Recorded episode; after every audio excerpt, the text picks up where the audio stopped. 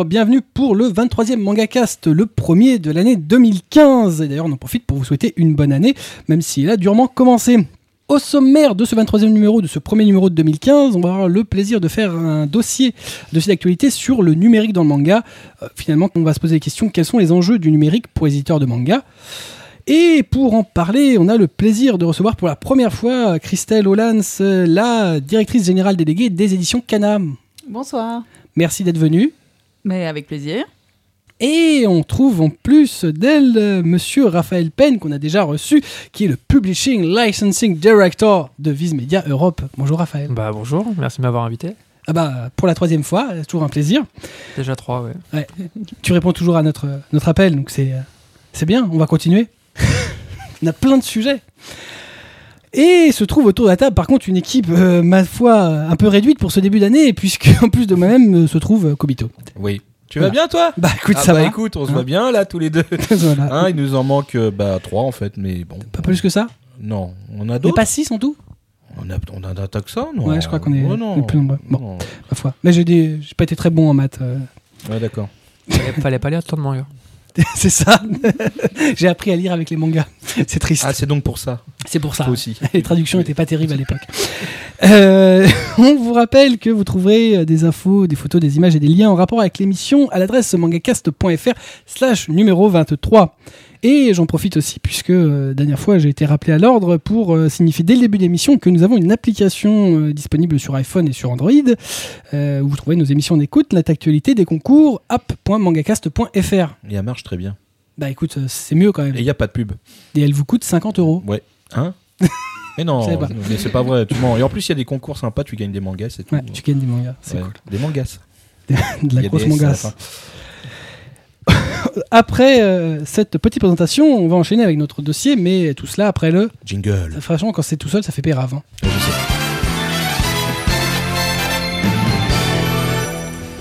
Voilà, en fait, quand t'es tout seul, je mettrais plus de jingle, c'est nul. Mais si, mets-le, je peux faire des voix rigolotes. T'as fait une voix rigolote ouais. Ah ouais, bah écoute, tu le feras la prochaine fois. Très bien, donc notre dossier sur le numérique dans le manga, euh, on va donner un tout petit chiffre très rapidement pour commencer. Euh, euh, on a parlé en 2014 euh, de 7 millions de tablettes vendues, qui s'ajoutent aux 6 millions de 2013 et 3,6 millions de 2012 en France. Ah, ça commence à être pas mal. Hein. hein, commence à avoir un peu de, de tablettes sur le marché. On peut dire que maintenant, pour les éditeurs, de façon globale, pas forcément que de manga, mais euh, tous les éditeurs, que ce soit de la bande dessinée ou de la littérature, euh, on peut dire que le numérique devient un enjeu, un enjeu important. Est-ce que vous n'avez pas le sentiment que nous, en France, on est un peu en retard sur la publication numérique Christelle? Petit peu en retard. Alors, ce qui est sûr, c'est qu'on, comme euh, tu viens de le dire, on n'est pas très équipé. Euh, on, commence à l'être bien aujourd'hui. On a aussi, on est arrivé en retard aussi, puisque le Kindle, euh, ça a été lancé quand même bien bien avant aux États-Unis, et on est arrivé sur ce matériel-là bien plus tard. Donc, on est un petit peu en retard, oui, mais enfin pas plus que d'autres pays. Si, si on compare aux pays anglophones, sans doute, parce qu'ils sont lancés avant nous, parce qu'ils étaient à Paris avant nous et que effectivement c'est devenu une habitude de consommation qui ne l'est pas encore en France, c'est certain. Mais on voit quand même qu'il y avait, en fin 2013, on avait euh, à peu près euh, 10 millions de tablettes euh, en circulation, Mm. ce qui faisait quand même un potentiel de clients. Parce qu'effectivement, alors, si on, si on est plus proche, si on parle de manga, euh, tout ce qui est Kindle, euh, Kobo, alors vraiment les, les tablettes de base de lecture, euh, bon, sont pas du tout adaptées au manga, mais c'est vrai que la tablette en elle-même, la tablette couleur, euh, elle est clairement adaptée à la lecture. Surtout avec des petits formats maintenant qu'on a, comme les, les Nexus 7, euh, tous les formats 7 pouces, qui Mhm. correspondent parfaitement à la page d'un manga. Mm, mm. Cela dit, euh, assez cher a priori Parfait. pour les consommateurs de manga tels qu'on les connaît, je pense, en papier. quoi. Mm, C'est vrai, mais euh, le, le- le- le prix de la tablette, effectivement, on a regardé sur, sur euh, les, les quatre dernières années, est quand même passé le prix moyen de à peu près 550 euros à aujourd'hui à peine 200 euros. Ce qui commence à devenir un, un tarif euh, viable pour, pour le- la plupart Mhm. des gens. Alors après, effectivement, on va, on va toujours avoir une, une partie de la population qui pourra pas se payer ça.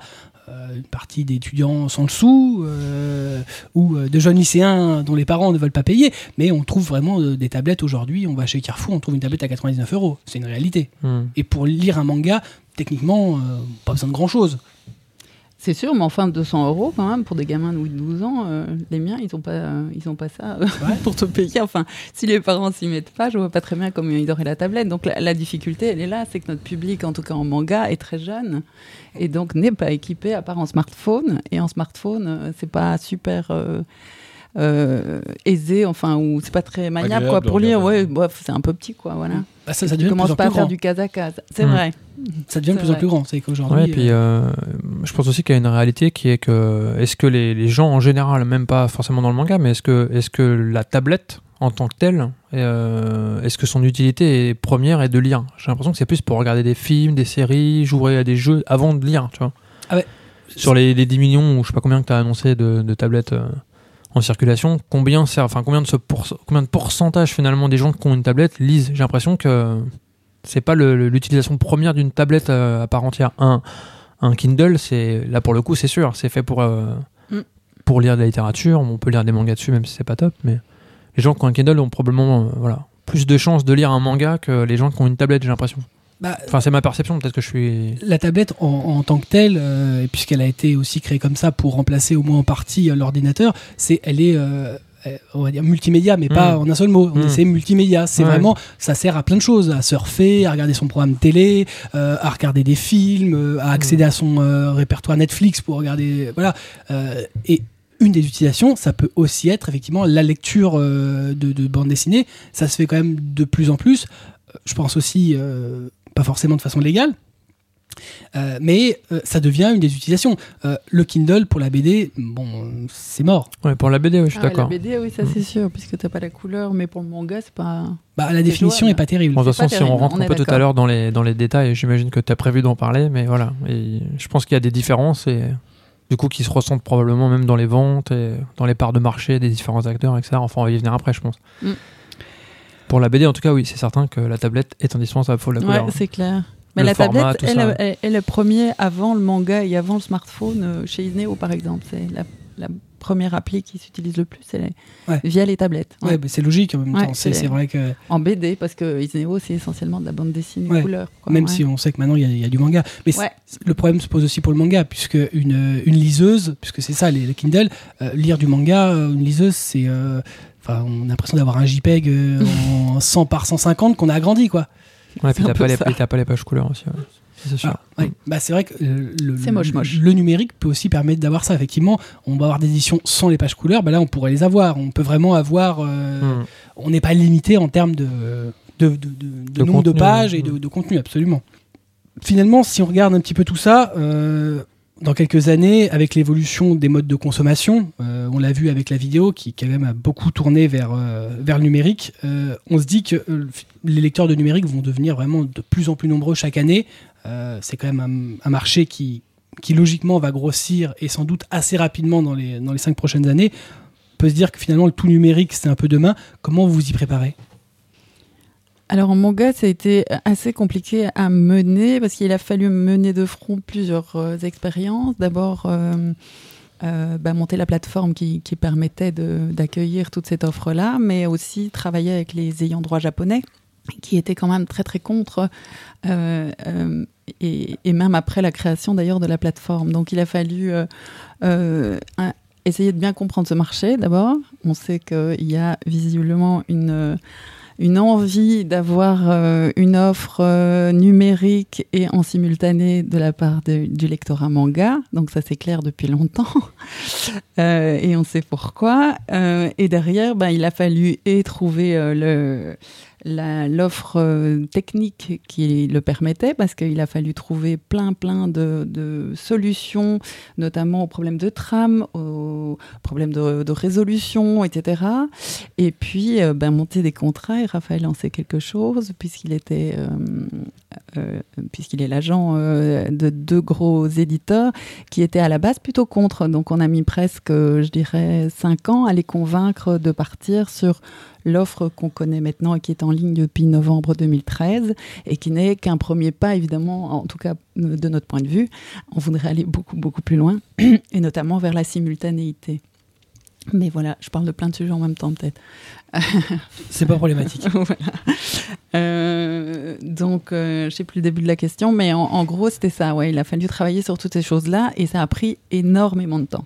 Énormément de temps parce que, notamment avec le Japon, il a fallu d'abord les convaincre du bien fondé de la chose et puis après, il a fallu euh, leur prouver qu'on était capable techniquement de suivre et puis après, il a fallu faire tout le contexte contractuel qui est hyper long parce qu'il n'avait rien d'existant puisque même au Japon, euh, cette offre n'était pas très très développée à l'époque. Euh, donc voilà, et puis on a dû passer plein d'écueils, et euh, puis après ça a été la, la- euh, la tarification qui était compliquée, et là on arrive à une offre qui est, euh, euh, comme je le dis, qu'une première étape, parce que c'est pas l'offre idéale, c'est pas à, aucun point de vue, mais elle existe, et euh, ce qu'on a voulu faire euh, sur Isneo, c'est essayer d'être très présent et de, mettre en ligne assez rapidement un très grand nombre de titres pour être visible simplement, pour commencer, euh, puisque derrière, on a tout ce problème de cette euh, habitude de consommation en France euh, du tout gratuit sur Internet, et, qui va être donc ben, un, des combats futurs des éditeurs et des auteurs.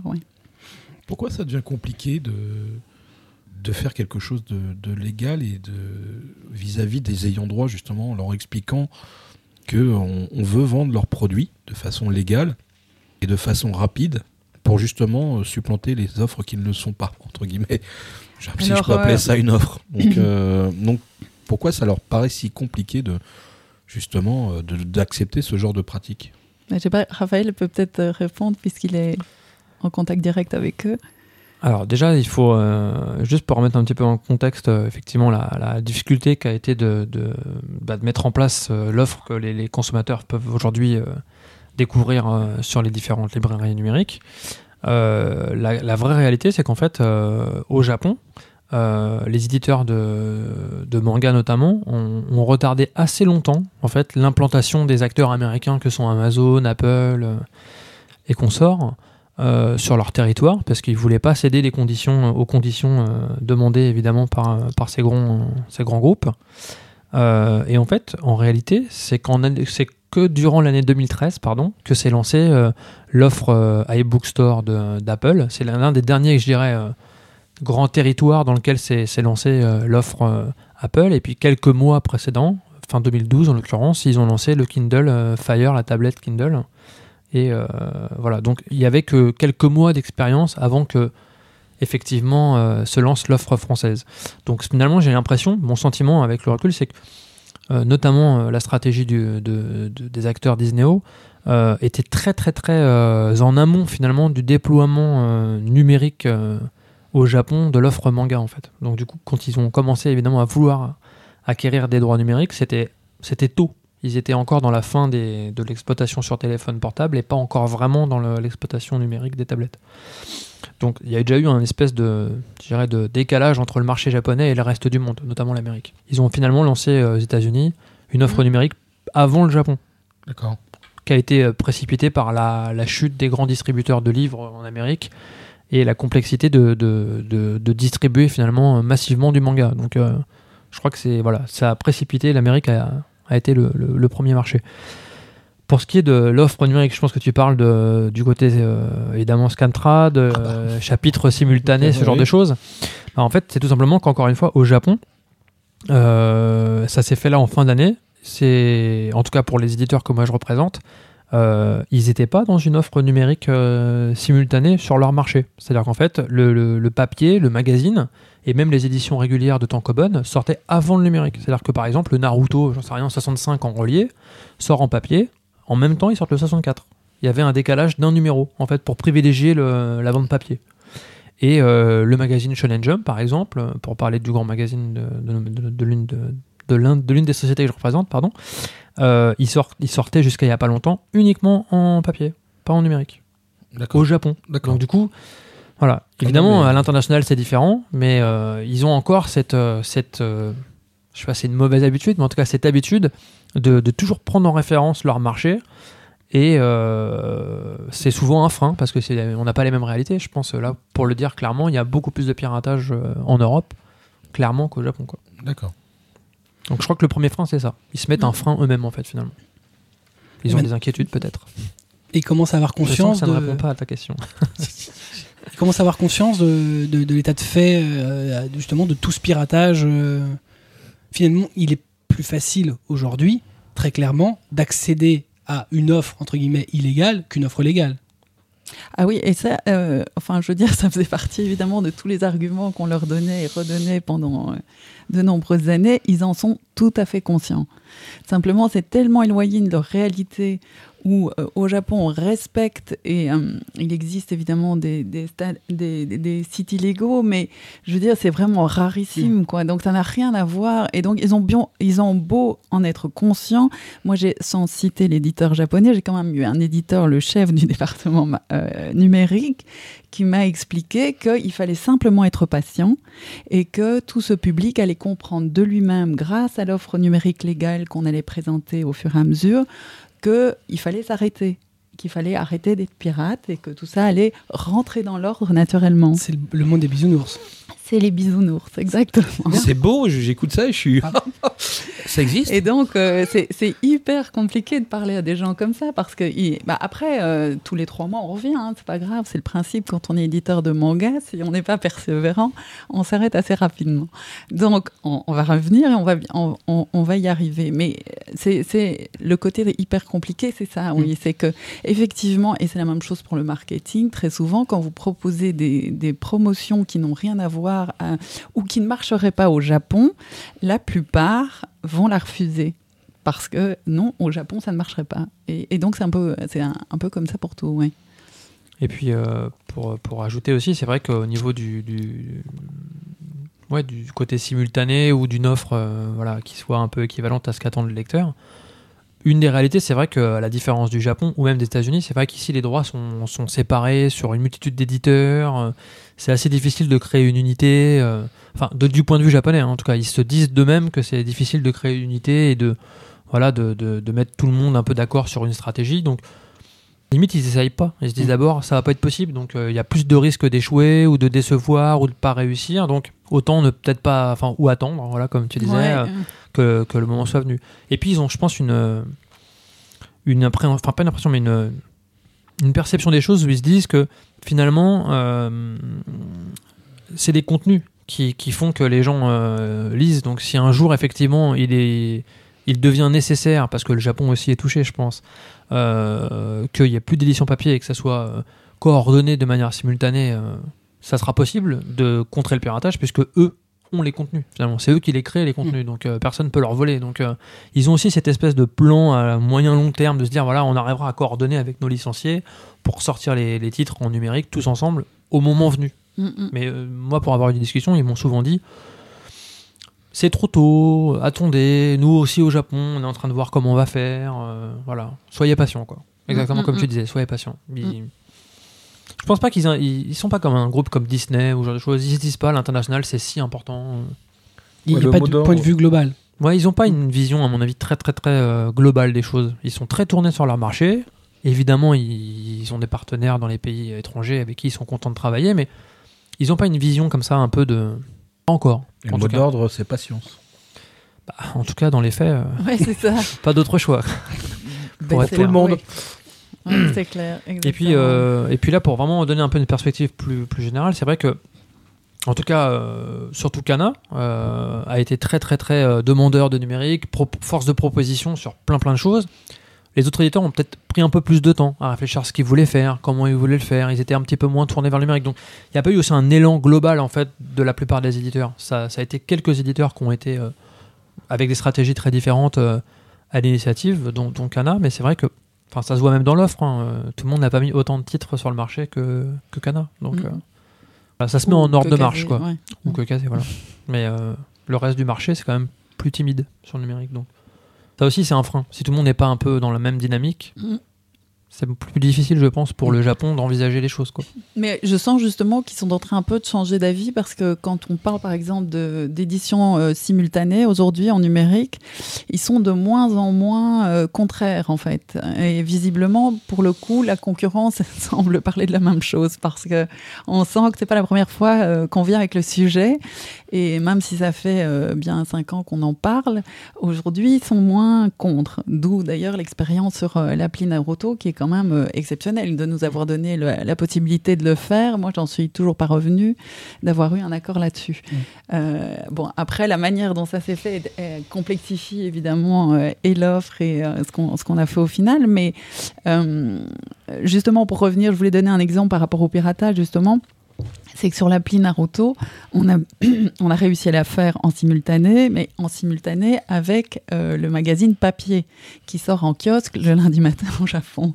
Mais comme vous le savez, euh, le Scantrad est disponible à partir du mercredi d'avant.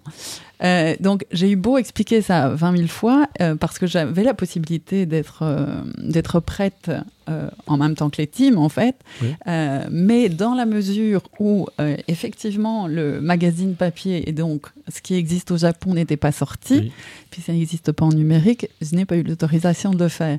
Et donc on se retrouve avec une, une offre de fait handicap handicapée quoi. Voilà.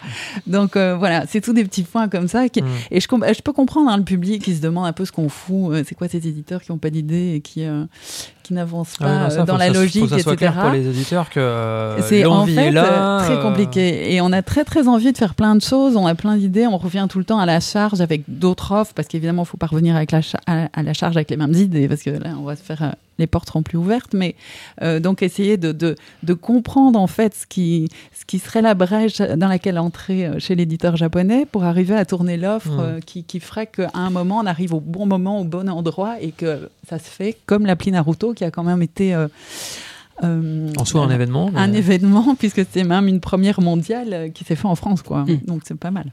Ouais, carrément. Mais, je, crois que je pense que ça aussi, c'est une réalité, enfin, une, quelque chose qu'on a appris au travers de cette expérience Naruto application, c'est qu'effectivement, je sais pas s'ils sont un peu, comment dirais-je, honteux de ne pas pouvoir nous laisser faire comme les équipes de, de, de team dès le milieu de la semaine avant la sortie japonaise, parce qu'évidemment, ils peuvent pas laisser officiellement quelqu'un publier avant l'édition du magazine au Japon. C'est mm. quand même encore euh, des quantités incroyables de ventes euh, par semaine. Je crois quelque chose autour de 2 millions et quelques, enfin, c'est énorme. Mm. Euh, et du coup, plutôt que de devoir dire, bah voilà, oui, vous pouvez faire du simultané, mais on sait, on a conscience, oui, vous avez raison, ils, les sortent avant nous, mais on peut pas vous laisser le faire. Voilà. limite, ils se disent, voilà, tant qu'on sait pas faire contre ça, le simultané, ça sera compliqué. Et ils le savent parce qu'ils le font aux États-Unis depuis maintenant euh, plus de deux ans et demi. Et depuis, à mon avis, deux ans et demi, Visa Amérique euh, les pousse euh, pour pouvoir les sortir plus tôt. Et à mon avis, ils sont aussi un petit peu gênés par rapport à ça. Mm. Mm. Ce qui fait que ça ralentit d'autant plus leur, leur, soutien et leur, leur mm. envie d'y aller. Quoi. On sait d'où viennent toutes ces fuites, justement, d'avoir aussitôt? Bah, écoute, en tout cas, pour ce que moi je sais, parce que je peux pas non plus, je connais pas tout, mais en gros, euh, ils distribuent, enfin, ils, mettent en circulation, comme ils appellent, euh, quelque chose comme presque 3 millions d'exemplaires. Euh, c'est imprimé une bonne semaine avant, le, enfin, le week-end grosso modo d'avant. Ça commence à être distribué, ça dépend les réseaux, des sous-distributeurs dans, le Japon, dès le mardi. Et effectivement, dès le mercredi, ils commencent à préparer les expéditions qui vont aller chez chaque libraire ou chaque enseigne de réseau de distribution. Et euh, visiblement, il y a beaucoup d'intérimaires, beaucoup de, comment dirais-je, oui, d'emplois un peu euh, précaires dans ce type de, circuit de distribution. Et il y a une, euh, comme vous le savez probablement, il y a une, de plus en plus d'immigration au niveau chinois, puisque évidemment les Japonais, on entend parler de ça souvent là aux infos, c'est un peuple vieillissant, donc ils ont besoin voilà, d'embaucher des gens et de faire face aux besoins qu'ils ont. Et du coup, il y a pas mal de, de réseaux organisés euh, qui, arrivent à mettre la main là-dessus et qui sont un peu euh, voilà ils font de l'argent avec ça hein. je pense qu'il faut être honnête il y a beaucoup d'argent qui transite avec euh, mm. avec le vol des scans et la, surtout ces sites d'euros je crois que ça s'appelle comme ça les sites d'euros qui fournissent les images brutes les planches brutes les planches brutes voilà et du coup bah, c'est tout un business quoi et donc ils ont beau essayer de chercher alors au début c'était chez les imprimeurs donc c'était même plus en amont encore mm.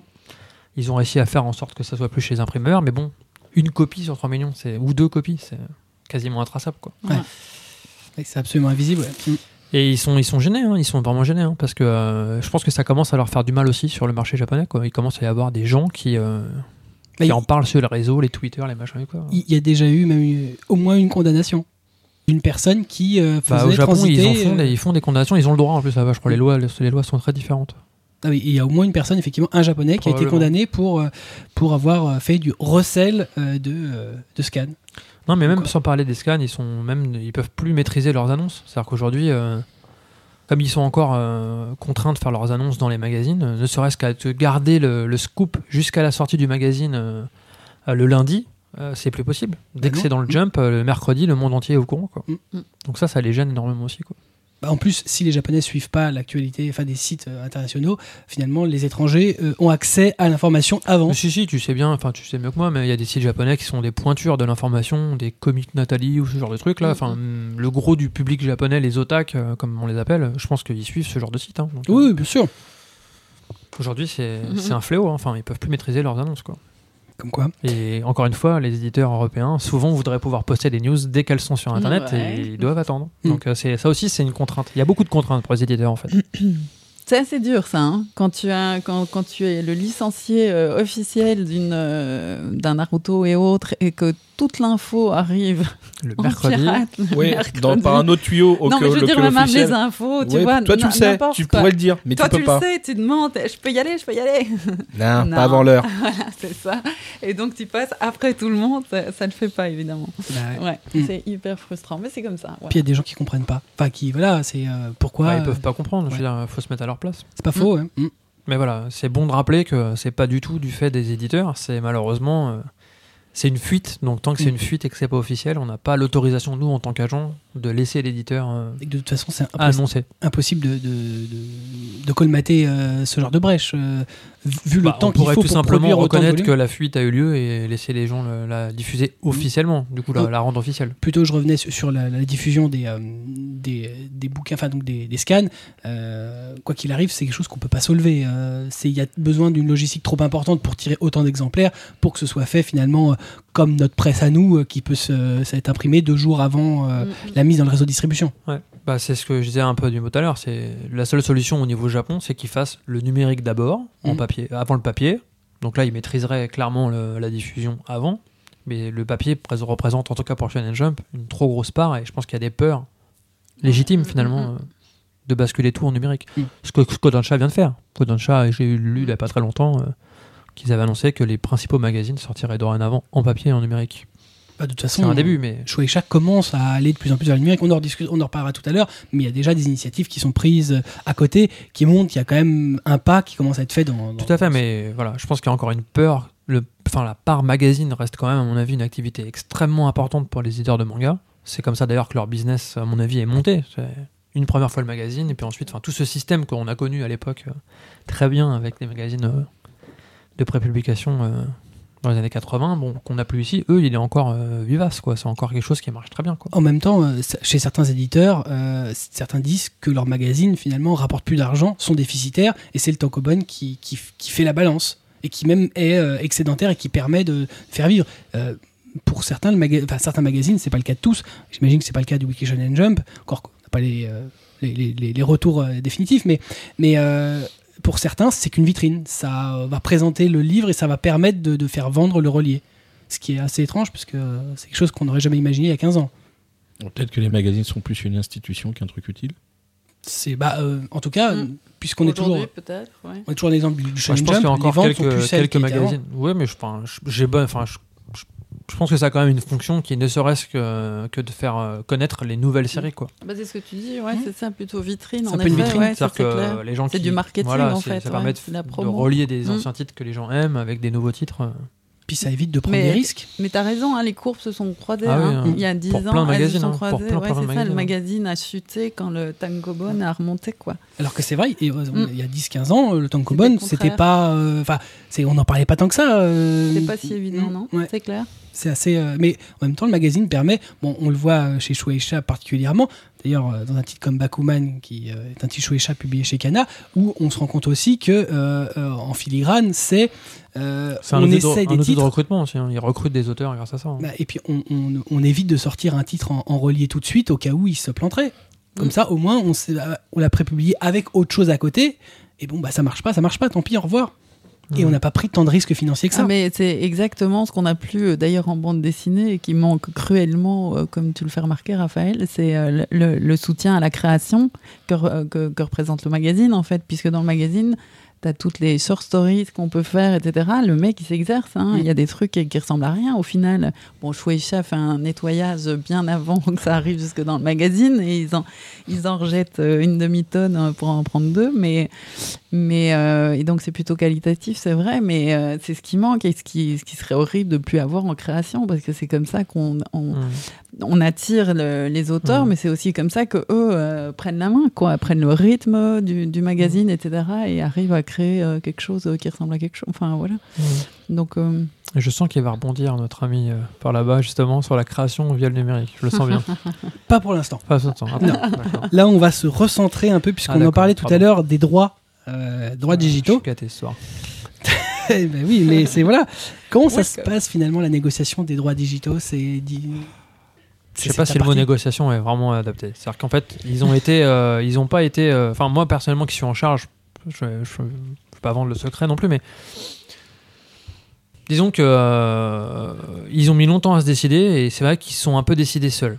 C'est-à-dire qu'ils ont décidé par eux-mêmes comment ils avaient envie de licencier les, les titres et puis bah ils ont dit aux éditeurs voilà c'est des conditions qu'on a imaginées et on aimerait bien que vous les acceptiez quoi pour être poli à la japonaise. à la Oui. japonaise. tout à l'heure, voilà. Donc c'est vrai que ça n'a pas été euh, ce que j'appellerais une négociation. Tu vois, ils ont proposé des conditions qui étaient les conditions qu'ils souhaitaient, et puis euh, voilà, il y a eu quelques petites euh, possibilités, mais le gros de le gros de la demande a été accepté tel tel que présenté quoi. Sinon on n'avançait pas quoi. Donc c'est vrai qu'il n'y a pas eu beaucoup de Grâce à toi, on a quand même euh, un petit peu. Bah, pas grâce à moi, mais grâce à une discussion qui était que grosso modo tous les éditeurs n'étaient pas très contents des conditions, donc euh, on a remonté l'information en leur disant voilà, il va falloir un petit peu quand même faire un effort. Mais cela dit, ça reste quand même, à mon avis, euh, des conditions un peu au-dessus du marché, quoi, clairement au-dessus du numérique en général. Donc, ce qui fait que ça a aussi ralenti le déploiement de l'offre et l'intérêt des éditeurs à investir dans ce, dans ce, dans ce nouveau marché, quoi. Ils étaient un peu trop gourmands en termes de droits?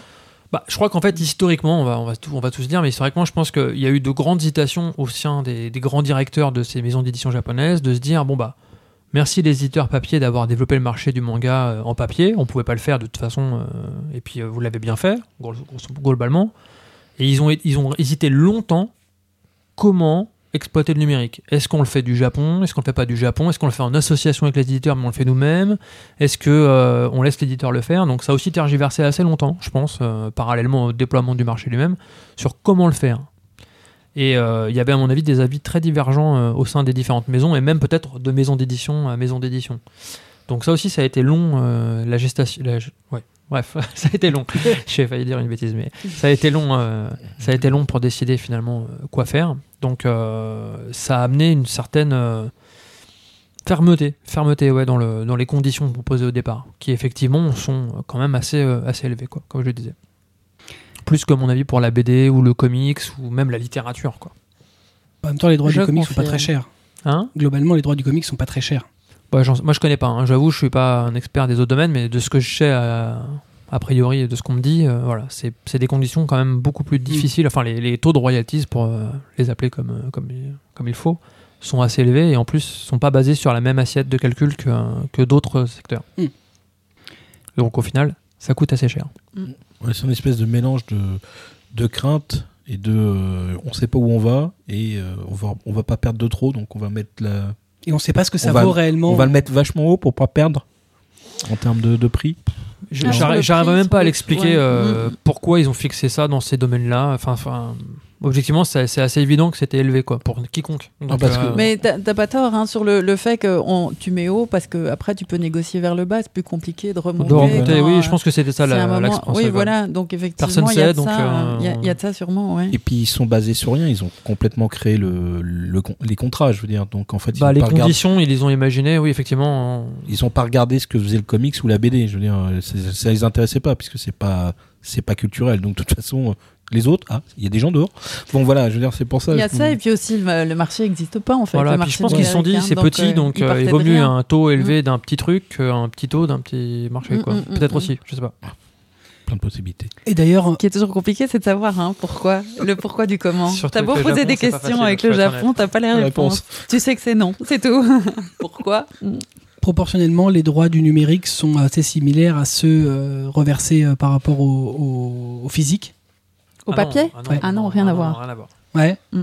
C'est-à-dire C'est beaucoup plus. C'est plus Ah ouais.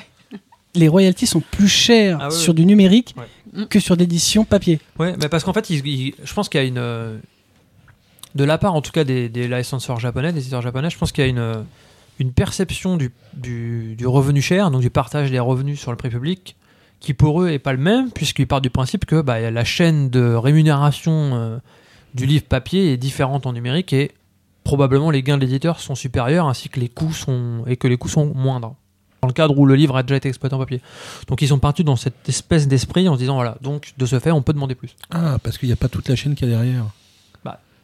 C'est ce qu'au départ ils ont dû se dire, mais en finalité il y a quand même une Oui, chaîne. parce que t'as des archives, quoi, tu vois. Oui, voilà. ouais. À part que dans les pas, faits, quand tu, t'imprimes pas le fichier quoi, voilà. tu l'imprimes pas, c'est tout, mais il y a quand même toute la. Tu dois le décliner en numérique, en fait. Ce que tu as en archive pour euh, imprimer du papier ne, ne peut pas être mis tel quel sur la plateforme Isneo, tu vois. Tu es obligé On de. pas un PDF quoi. Nous, on a dû créer euh, un flux spécial pour en plus corriger toutes les trames qui euh, moiraient quand même euh, gravement, euh, adaptées à la tablette et tout ça. Donc, en fait, euh, c'est pas tout à fait vrai, tu vois. que ça Oui, ne- c'est- biaisé en fait. Il y a-. Mm. ils se disent il n'y a plus les distributeurs, il n'y a plus ceci, il n'y a plus cela, mais il y a d'autres frais Mm. qui n'ont pas été pris en compte. Et puis, il y a un Mm. distributeur et un diffuseur qu'on paye aussi.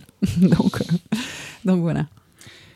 Pour Bon, terminer, après, il faut être honnête, ça reste un business, donc effectivement, je pense qu'ils ils ont tenté euh, voilà, d'obtenir les meilleures conditions euh, pour eux et pour leurs auteurs. Bah, ils ont dû négocier quand même un petit peu, quand même, mais euh, effectivement, ils ont, ils ont été exigeants. Quoi. Mais tous, hein, je peux dire, mes maisons mères, mais à- a priori, les autres éditeurs, euh, dans, le C'est même- dans, le même- dans la même mouvance. Pas exactement le même taux, mais des taux plus élevés en tout cas que le papier, a priori, pour tout le monde. Quoi. Ouais, D'accord. je confirme. Christelle, est-ce que euh, chez Kana, on prend le parti désormais de systématiquement demander euh, les droits numériques en plus des droits papier? Ouais, absolument. Mm. C'est automatique. On, on a vraiment. euh, en fait, à- avant le lancement en 2013, l'idée c'était de mettre tout notre catalogue euh, sur Isneo. Après, évidemment, on n'a pas obtenu les droits digitaux euh, d'abord dans toutes les maisons et puis au sein des maisons japonaises, pas dans tout le catalogue, hein, puisqu'il y a des auteurs au Japon, comme chez nous d'ailleurs en BD, qui refusent de donner leurs droits même au Japon. Et donc certainement à l'étranger. Donc on a mis en fait tout notre fonds disponible en numérique pour lesquels on a obtenu les droits sur Isneo. Donc c'est euh, tout ce qui existe est dessus. Et puis aujourd'hui, effectivement, on demande euh, à chaque euh, offre euh, papier, il y a l'offre digitale qu'on n'obtient pas systématiquement. hein, ça dépend si ils ont les droits et si c'est pas trop cher. et voilà. Rappelons d'ailleurs, parce que tu en parles, On que effectivement, tu parles beaucoup d'Isneo, c'est effectivement la plateforme dans laquelle Média Participation, donc la maison mère de Voilà. Euh, c'est euh, qu'elle a créé avec d'autres euh, d'autres Ouais, c'est le groupe Média Participation qui a pris l'initiative de, de créer cette plateforme, qui a essayé de fédérer l'ensemble des éditeurs BD à la base.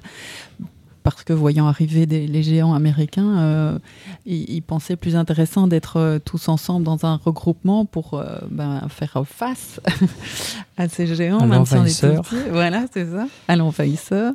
Et donc, au début, il y avait tout le monde. Après, certains sont, sont repartis vers Hachette, pour ne pas le citer, mais tout en gardant une partie de leur série. Mais donc, effectivement, Isneo est une plateforme aujourd'hui qui n'appartient pas à Média Participation. Média Participation n'est plus qu'un un des membres de, de cette société.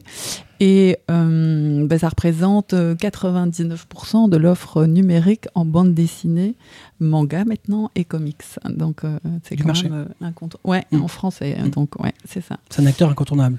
Ouais, Mm. absolument. Qui, euh, euh, bon, qui est parti de rien évidemment. Il a un chiffre d'affaires euh, ridicule pour un en soi, mais qui grimpe chaque année, qui double, triple chaque année. Donc euh, voilà, ça se construit petit à petit et ça prend, ça prend forme. Ouais. Moi, je voulais prendre un exemple euh, du futur, c'est-à-dire, par exemple, la série euh, Kill la Kill. Mhm. Est-ce que ça sera en numérique? Je sais pas par cœur euh, ceux dont on a les droits digitaux ou pas. Euh, je priori, tu pas- le sauras pas te le bientôt. Ah bah, écoute, je- bah, voilà, pas c'était la le question, mais on verra. C'était euh, J'ai pas Justement ma pour le liste, futur. je t'avoue. bon, c'est pas Ouais. grave. On verra, Ouais. on verra bien. C'est Ouais. bientôt, de toute façon, a priori. donc, Ouais, euh, c'est ça. Oui, c'est pour ça, je- le futur. Ouais, tout à fait. On parlait euh, tout à l'heure justement, euh, tu disais Christelle que euh, c'est pas le finalement on prend pas le, le bouquin euh, qu'on va lancer à l'imprimeur, on le transforme pas en PDF et on le balance euh, au, euh, à la plateforme. Comment ça se passe techniquement? Quelles sont quelles sont les différences techniques? Alors euh, techniquement, très, très honnêtement, on a toutes, toutes nos archives sont aujourd'hui euh, digitales en fait, même pour le papier.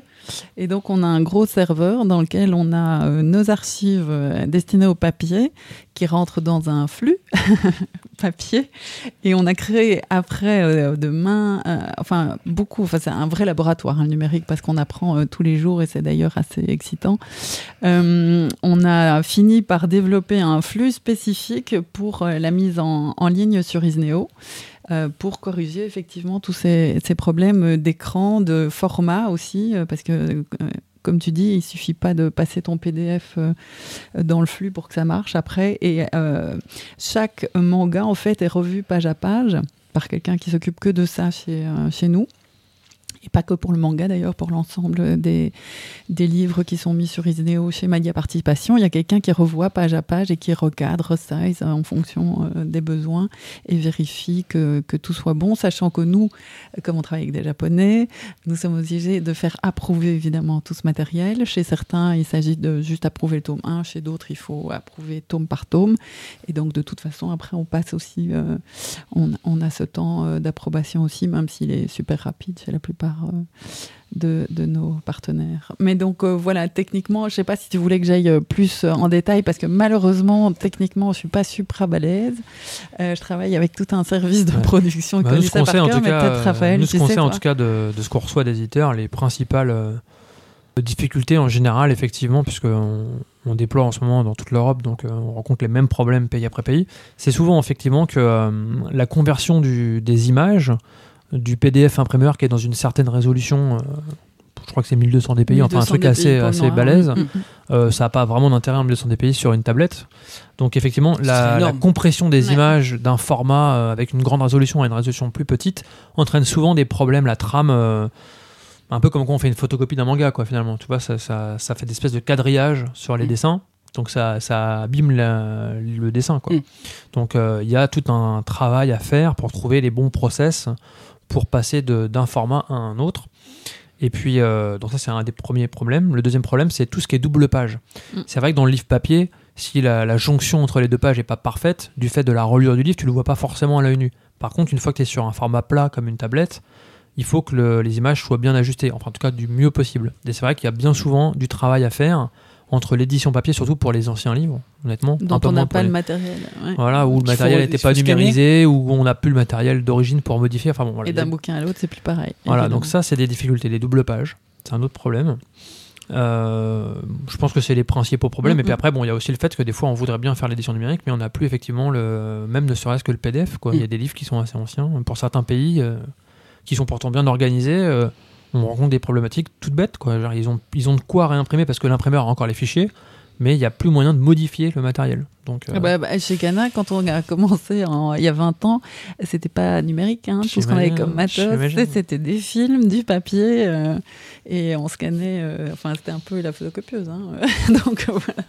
Donc, euh, donc, effectivement, tout ce fond-là est perdu en numérique. Donc, tu es obligé soit de rescanner le bouquin, soit si l'éditeur japonais a encore euh, des archives et qu'il a bien envie d'y aller, parce que leurs archives sont tellement énormes que parfois ils te disent non avant même d'aller voir, parce qu'ils n'ont pas envie d'aller chercher.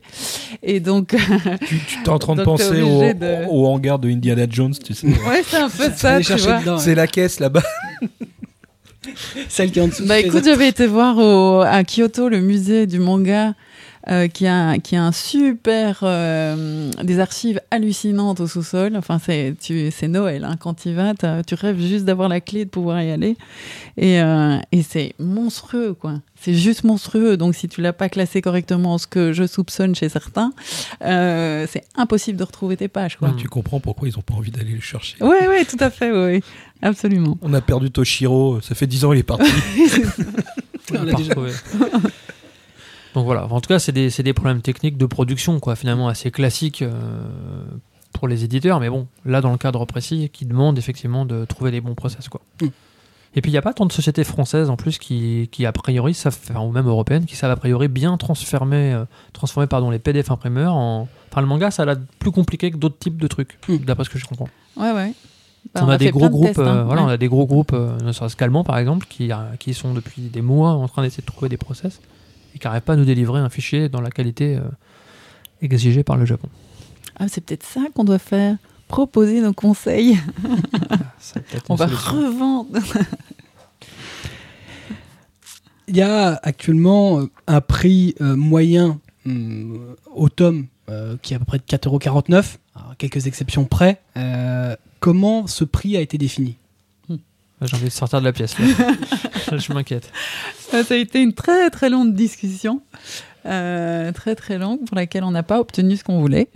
Euh, mais voilà, on a discuté, on a longuement expliqué euh, à travers Raphaël, euh, qui d'ailleurs partageait certains en tout cas de nos arguments, et, euh, et on n'a pas obtenu. Là, on, on re- on rejoint ce que tu disais en fait tout à l'heure, c'est que euh, en réalité, ils ont souhaité fixer un prix relativement élevé, de ce que Mm. j'ai compris.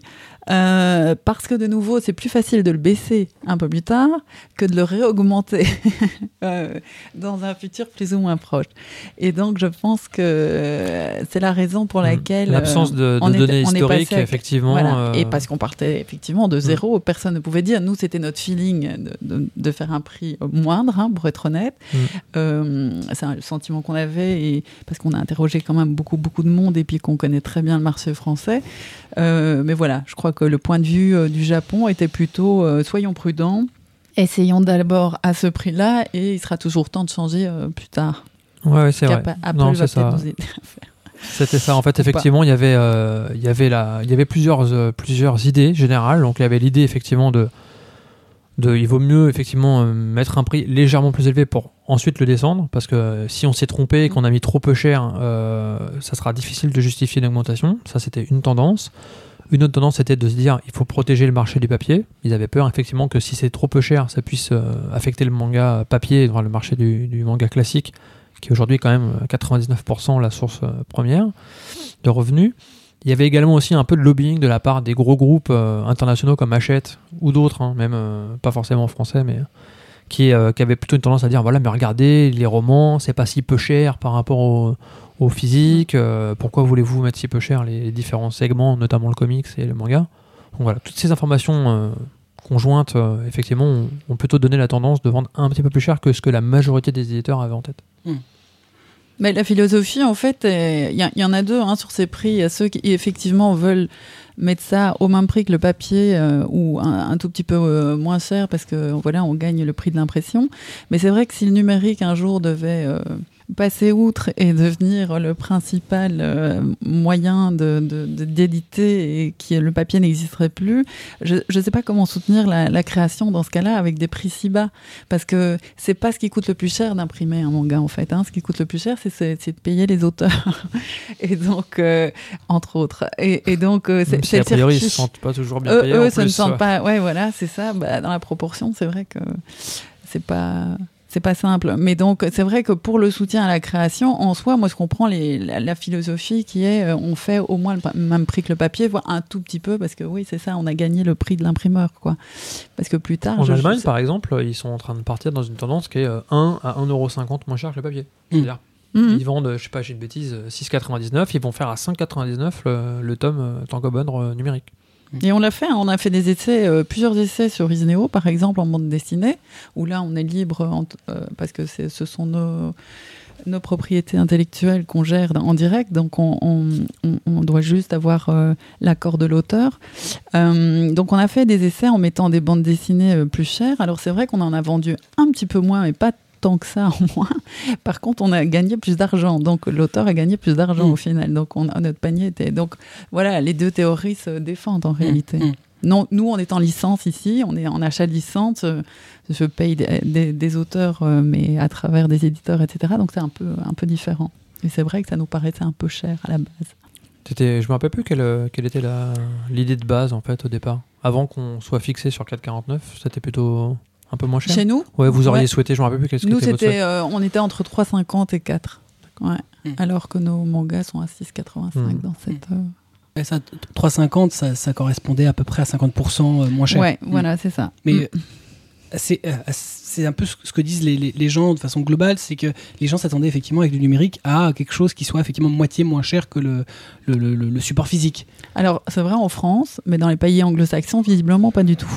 Euh, où on est plutôt à 80% euh, du prix et ça n'a pas l'air d'être une barrière. Mm. Donc, euh, visiblement, c'est c'est quand même très franco-français. Et ça, plus euh, à côté, cette euh, gratuité, euh, effectivement, de l'ensemble ben, des sites, des pirates, etc., qui a, il y a quand même foison. hein. L'offre est, est quand même la- une des plus grandes, à mon avis, chez nous. Tu peux tout trouver hein, en simultané, en français, et en plus dans des traductions correctes. Hein. C'est pas, c'est pas du travail de, de Sagouin, donc voilà. Euh, ça, ça complique les choses. Ouais. Puis après, il y a une réalité aussi qui est on a beau être dans un pays et où, a priori, les éditeurs peuvent fixer leur prix.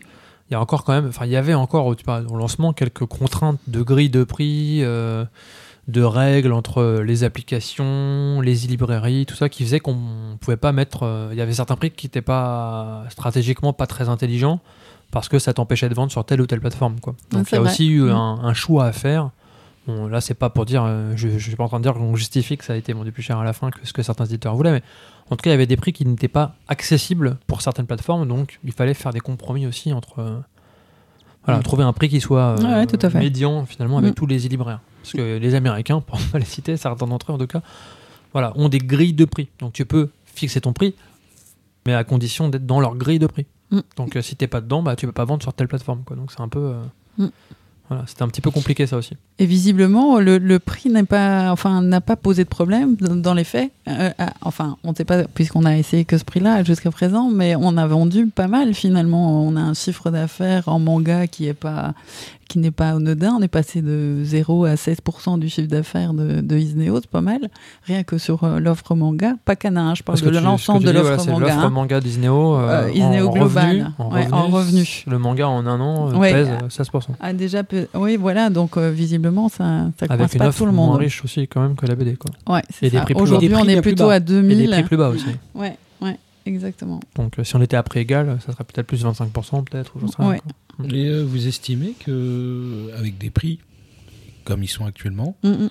les gens euh, qui ont qui téléchargeaient euh, des scans seront susceptibles de revenir du côté euh, de la force vers la bonne, Vers genre la de celle de la consommation, voilà, Euh, parce que euh, Mm, alors ils auront peut-être toujours ce petit côté à aller voir de façon illégale ce qui pourrait les intéresser, mais tout en consommant euh, justement, c'est puisque à première vue ils sont acquis au Mm. numérique.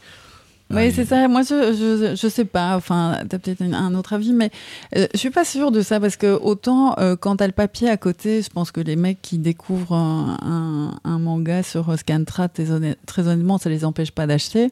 Non, ça, Et d'acheter ce papier, c'est une. Hein, bon, voilà, c'est chose que je devrais pas dire, mais voilà. Dans, dans les faits, c'est ça. Euh, mais j'ai perdu le fil. T'inquiète. Que Ouais, en fait, tu, tu disais que les lecteurs, en fait, euh, ils ont beau lire sur Internet, visiblement, ça les empêche pas d'acheter. Voilà, en numérique, je suis moins sûre dans, dans la mesure où c'est à peu près la même chose qu'ils vont voir. Alors c'est vrai que ce sera l'offre légale chez nous, effectivement, euh, que on fait euh, de la traduction qui nous prend un peu de temps, donc euh, a priori, enfin j'espère qu'elle est meilleure que sur les teams.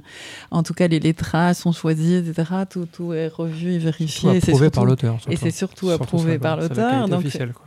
Et, et les auteurs nous demandent souvent des corrections, donc ça vaut quand même la peine d'avoir leur approbation, l'air de rien.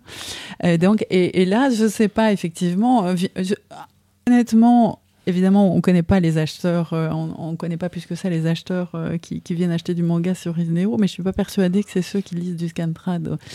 euh, et qui ont leur, déjà leur fichier pirate, oui, mais qui l'ont déjà sur, sur leur machine. Je suis pas persuadée que ceux-là vont se tourner vers une offre légale. Ils ont tout gratuit à côté. Ouais, mais alors T'as pas de plus, quoi. Tu vois il y a, y a pas ce y a pas ce plus justement vis-à-vis de de la version retravaillée, c'est-à-dire que normalement quand on arrive à la version reliée au Japon, ce qu'on a lu euh, en chapitre de mémoire, c'est retravaillé parce qu'il y a des petites modifications. Ouais.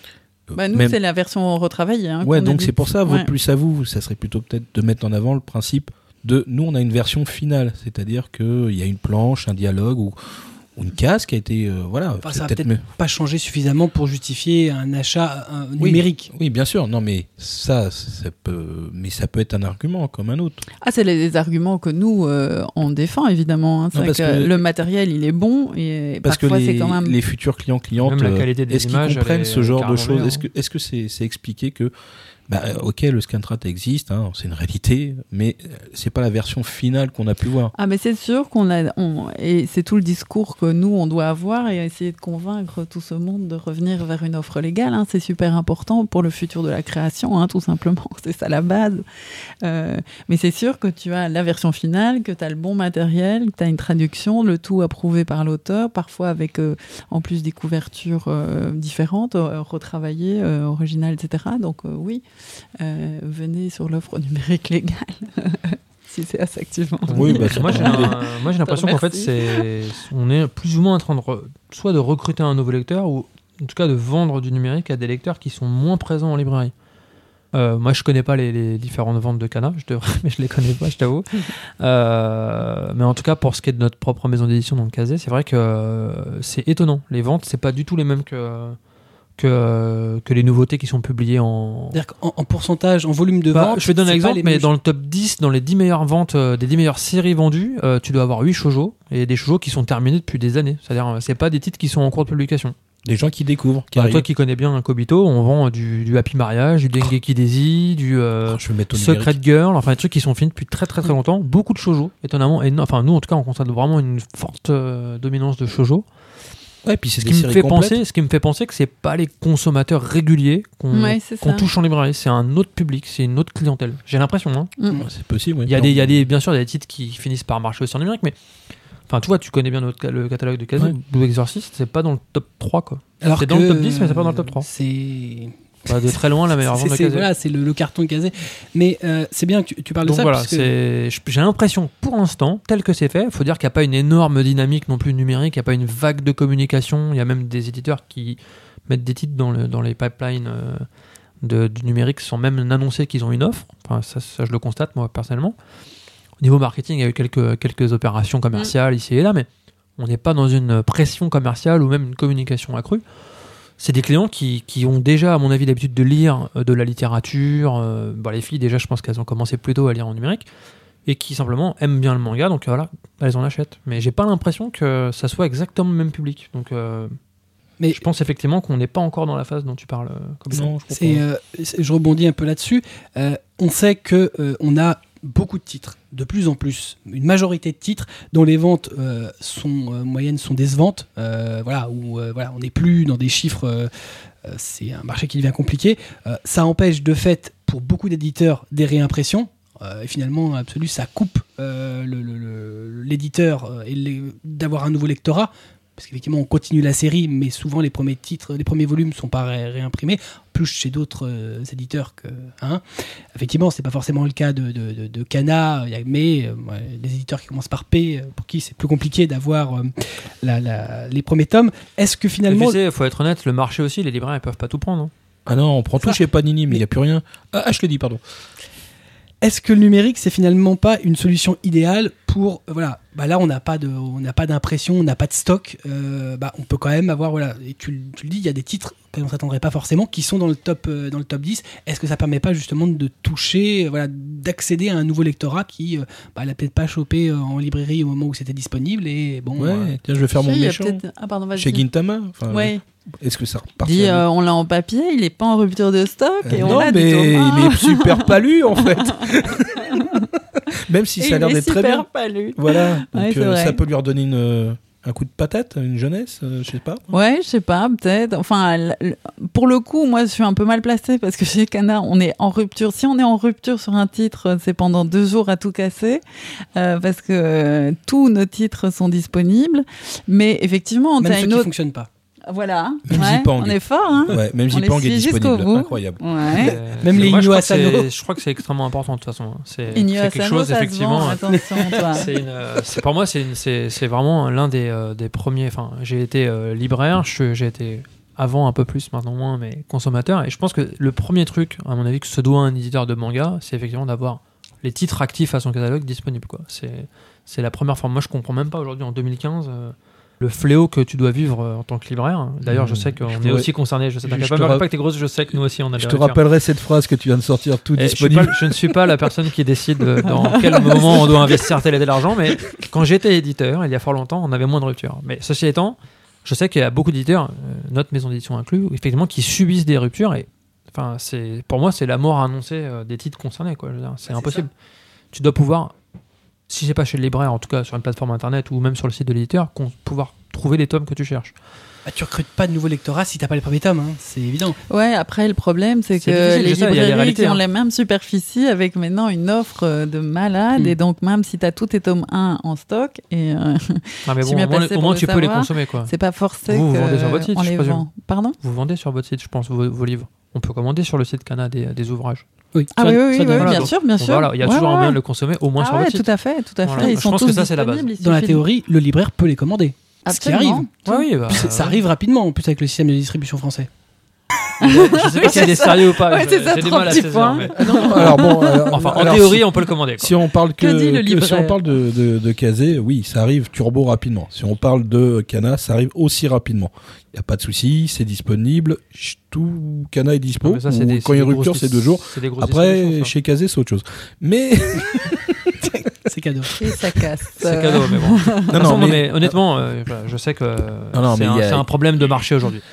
Le numérique, euh, Alors le numérique, effectivement, sur le- l'offre te permet de revoir des trucs euh, euh, que t'as pas vu forcément. Enfin, c'est comme quand t'es, enfin, sur une offre euh, dématérialisée. Ma ma fille, par exemple, regarde sur euh, sur euh, Isneo et trouve des titres qu'elle n'a absolument pas vus, qu'on a même dans la bibliothèque, hein, éventuellement. C'est c'est tout l'avantage du, du numérique, c'est que tu retrouves, t'as même un, des mots clés, des recherches. C'est ça. Parce que dans ta bibliothèque, tu as sur euh, sept étages, euh, je dis n'importe quoi, parce que j'habi- j'habite pas un château, mais je veux dire, euh, on a tellement de bouquins qu'à un moment, tu sais même plus que tu les as, Ah, quoi, tu même vois. dans une bibliothèque, euh, enfin une tranche, c'est une tranche quoi. Enfin un dos, Ouais, pardon. Un dos. Ah, bien. Euh, non, non, il m'a regardé, genre, ah, qu'est-ce que j'ai dit C'est ça. Sacrilège. Bien, enfin, quelqu'un qui sait la différence. Mais, Ouais. mais c'est vrai que euh, la té- euh, c'est vrai que dans un catalogue numérique, ce qui est bien, c'est qu'on voit les couvertures, on a accès directement au synopsis. Donc voilà. Puis si on a un peu un. il se souvient où tu t'es arrêté. Enfin, Ouais, c'est ça, c'est top quand même. On le dit pas En là, mais c'est vrai que euh, je pense que les gens qui vont qui vont essayer dans les semaines à venir, ils vont y trouver, je pense, une autre utilité. C'est pas pareil. Je pense Mm, pas mm. que ça remplace réellement le papier, mais c'est une autre manière de. Non, et puis quand tu te balades, on bouge tous énormément, même euh, ceux qui voyagent pas forcément hors euh, France. tu voyages tout le temps, tes transports prennent de plus en plus de temps. C'est quand même génial, tu as ta tablette ou ton téléphone. Moi, je pense que c'est un bon tout. complément, honnêtement. Ah et bah, et d'ailleurs, Isneo fait, excuse-moi, un, un quart de, son, de, de ses clients, en fait, sont hors Europe. Donc tu vois qu'il y a quand même, euh, enfin, ce sont C'est des nomades, c'est des gens va. des nomades ou des, des Français qui vivent à l'étranger, Mmh, en fait. mmh. Ouais, qui n'ont pas accès. Euh, et qui au- qui ont au pas envie de se payer euh, Amazon pour pas le citer ça 10 coûte quand même euh, Ah des oui, oui. trucs euh, Mm. tes envois et surtout en, en bande dessinée en livre Mm. ça pèse quoi Ah voilà oui, ça coûtera moins lourd en envoi, oui, ça, ouais, c'est voilà. clair. Donc euh, ça a quand même plein d'avantages. Et pour moi, ce sont deux offres qui sont, en tout cas à date, totalement complémentaires. Et je trouve que ça donne une autre visibilité aussi au titre, parce que je suis persuadée que quand tu lances, si je pouvais lancer euh, euh, comme je souhaiterais, euh, par exemple en amont, en digital, bah, avant le papier, etc. C'est une manière de rendre le titre visible en fait. Ça donne, ça donne une visibilité qu'on n'a plus forcément même en magasin quand on voit ta table de nouveautés. Je veux dire, y a- ton choix il est vite fait. Enfin, soit tu passes toutes les semaines dans la, dans la librairie, soit tu loupes euh, toute une série de, Ah. de, de nouveautés qui, qui sortent pas. Donc il y, aurait moyen de que les deux, enfin, Mhm. s'adossent ou se, se complètent. J'ai pas l'impression, en tout cas maintenant, pour l'instant, que l'un va bouffer l'autre, quoi. Mhm. Ah, ils peuvent être complémentaires. Après le, Euh, le fait, Je pense qu'on en est pas le fait de la, en fait, le- après le fait de la visibilité sur une table de libraire, euh, c'est c'est à la discrétion du libraire. C'est-à-dire, euh, il y sûr. en a qui laissent une semaine, et puis bye bye, euh, Mm, mm. en retour. Et puis après, il y a ceux qui laissent un mois, et puis qui essayent de donner sa chance à un titre qui n'était pas forcément attendu ou euh, mis trop en avant. Donc, Mais ça, on sait que c'est complémentaire aussi parce que tu vois, un libraire, c'est le conseil. Et effectivement, le bon libraire, en plus, il va te faire sa table en fonction et pas faire juste euh, du passage de nouveautés. Ce que tu n'as plus, par contre, en numérique.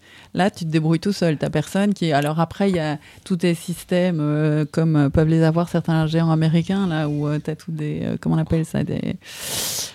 enfin des espèces de guides de lecture en fonction de tes achats, ça, etc. et qui t'aident, etc. Mais enfin, ça, c'est. Enfin, Moi, pour les de, de, de utilisés, c'est moyen moyen quand même Oui. par rapport à c'est pas Ah bah, très pointu quoi. Voilà. Il a, il a fallu que tu regardes un truc de SF et à jamais on te proposera de la Oui, SF. voilà, d'ASF, toujours, à chaque fois que t'as- même si c'était pas pour toi, c'était un cadeau. Mm. Et ça fait chier à chaque fois que tu vas dessus. Mais, mais euh, ça, c'est la différence, effectivement. Mais et c'est en ça que c'est complémentaire. Je Mm. trouve que, enfin, moi, je suis acheteur de numérique et de papier, parce que, euh, voilà, je suis de la génération. bon, je pense que même papier, vous, vous avez des amis qui, euh, qui ont, qui ont commencé à lire sur Kindle. Ça veut pas dire qu'ils achètent plus de papier, mais en Ouais. tout cas, ils ont trouvé un plaisir, a priori, à lire en numérique. Moi, je vois de plus en plus de gens avec des Kindle Mm. dans le métro. Oui, bien sûr. Ça s'est démocratisé totalement, quoi. Ah oui, non, mais de toute façon, on voit très clairement qu'on va petit à petit vers le numérique. hein, c'est Mhm. euh, c'est évident. Et tu parlais donc de, de titres en rupture. Moi, je pense qu'il y a plein de pistes pour explorer et exploiter le numérique. Et c'est vrai qu'aujourd'hui, on est vraiment aux prémices. Quoi. Il a fallu un Ouais. an pour mettre, euh, ne serait-ce qu'en ordre de marche, le, Ouais. le- les éditeurs de manga sur le numérique. On est au début. En fait, il y a des éditeurs qui ont été très vite et d'autres qui ont été plus lentement. Mais, Mais honnêtement, pour les Tu vois, il y a des éditeurs que Mhm. tu citais tout à l'heure. Bon, ils sont passés au numérique.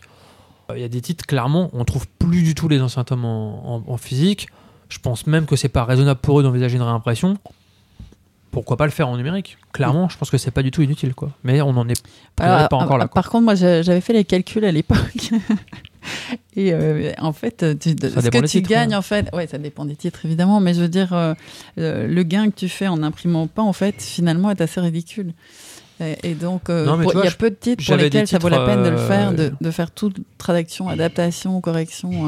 Non, mais si tu les as encore, si tu as encore les fichiers, tu vois. Je pense à des titres, par exemple, je donne un exemple précis, parce qu'après vous êtes Ou précis, et vous, vous osez dire les trucs, donc je, je je- c'est pas une critique, c'est juste voilà pour dire.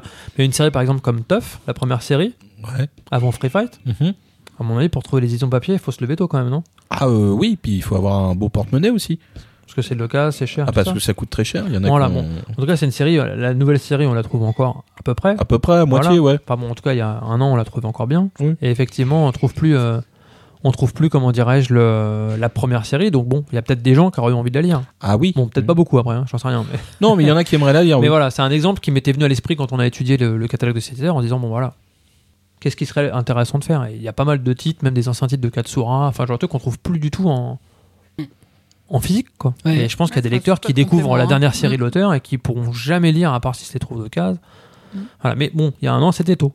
Peut-être que dans l'avenir ça peut être une piste de, Ouais, ce serait de top, ça, développement. hein. Moi, je pense Mm. que voilà, il y a- ça dépend des éditeurs, de l'historique de l'éditeur, de sa manière de gérer son, son catalogue de titres, mais je pense qu'il y aura plein de pistes qui vont se mettre en route, Mm. et celle-là me semble effectivement une bonne piste. Il y a le marché de l'occasion, mais bon. Ça peut aider à faire perdurer encore, un euh, titre derrière. Là où d'autres lâchent, soit n'impriment plus, soit lâchent la licence. Ouais, ça peut être sympa. mais bon, euh, effectivement, pour l'instant, le gars ne s'est pas présenté. En tout cas, sur les Non, éditeurs que je représente, personne n'a proposé cette option. Donc, euh, L'idée est lancée. Christelle, tu, tu disais tout à l'heure que, que pour toi, c'était des offres qui étaient complémentaires. Euh, je vais aller plus loin. Euh, Sur le marché de la vidéo, aujourd'hui, euh, maintenant, euh, on a pléthore de sorties DVD plus version numérique, Blu-ray plus version numérique. Est-ce que euh, un jour, on peut imaginer ça, le manga avec son code unique Mm. et on télécharge sa version numérique? On, on- on l'a déjà fait en BD dans le groupe, ouais. Euh, ouais, moi j'adorerais, ce serait super, ouais. On pourrait. J'ai jamais demandé, très honnêtement, donc. voilà, euh, c'est ce que j'allais dire. Moi, je Ouais. sais pas si on pourrait le faire, mais en tout cas, euh, La- on peut essayer. La tête de Des, Raphaël. des fois, c'est dommage de pas avoir l'image parce que la tête qu'il a. Ouais, non, les gars, Sympa, les rêvez gars, pas. non, non, non, non, attends, attends. Ah, non, non, non, il est ouvert à moi, tout, pense- Raphaël, Moi, je- cool. j'aime bien les, les challenges, mais, euh, et en plus, je pense que celui-là, il a du sens pour, pour faire que les gens essayent, Mm. pour les faire essayer. Bah, le- le- c'est ce qui a été pour la vidéo, hein. c'est vraiment de dire voilà, on, on va vous permettre d'avoir euh, votre film en nomade en plus de euh, chez Christelle vous. prend des notes. Je sens que je vais avoir une proposition. Attends, je plaisante. Elle t'envoie le mail euh, en direct. Alors, mais, voilà, c'est c'est, euh, en plus dans, dans le comics, ça se fait en partie. C'est-à-dire que Marvel l'a fait. C'est-à-dire qu'on Bon, pouvait après, j'avoue, avoir je la version pas suffisamment la avec. loi langue et toutes les contraintes diverses et Ouais. variées qu'engendre ça. Je sais pas si on a le droit de le faire, ne serait-ce que le faire, mais bon, J'espère qu'on le saura prochainement. Dans une prochaine émission. Ça, je ne sais pas. Dans un prochain mail.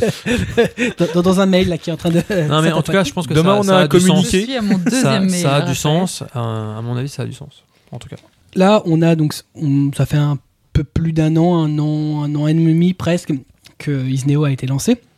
Donc, globalement- Isneo, bien plus Non, que ça. Is- Isneo, Manga c'est en by Isneo, 2010. peut-être. Pardon. Mais, euh, Le manga chez Le Isneo. manga, ouais. Voilà. Je- plus Novembre précis. 2013, ouais. Euh, donc globalement, c'est à peu près la même période où on a eu euh, la plupart des offres légales. Ça a été aussi le cas pour Kazé, euh, qui a sorti à peu près Ce cette n'est pas vraiment un hasard. On a essayé de mettre tout le monde au diapason. et- incroyable. Voilà. Et d'essayer de lancer à peu près tous en même c'est temps. ça. N'a pas forcément réussi, mais en tout cas, on a essayé. Et c'est vrai que maintenant, on a quand même pas mal de sorties euh, de chez Glénat aussi et de Pika.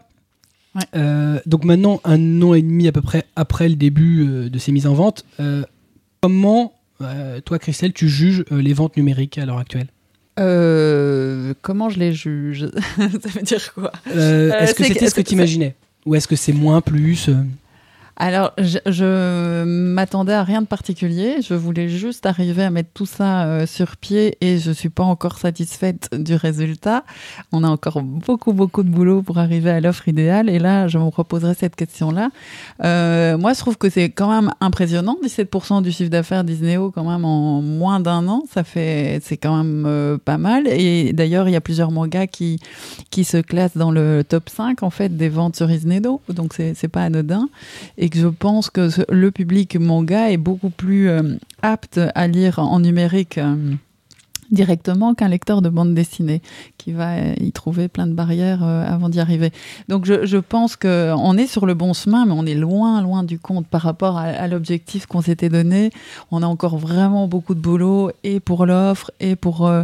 et, et pour, enfin, je veux dire l'offre tarifaire, aussi bien que l'aspect simultané, etc., qu'on veut continuer à travailler. Enfin, il y a plein, plein de... C'est un gros laboratoire, en fait, assez excitant, d'ailleurs, je le redis, mais c'est vrai que c'est- dingue, toutes les, toutes les barrières euh, devant lesquelles on s'est retrouvés.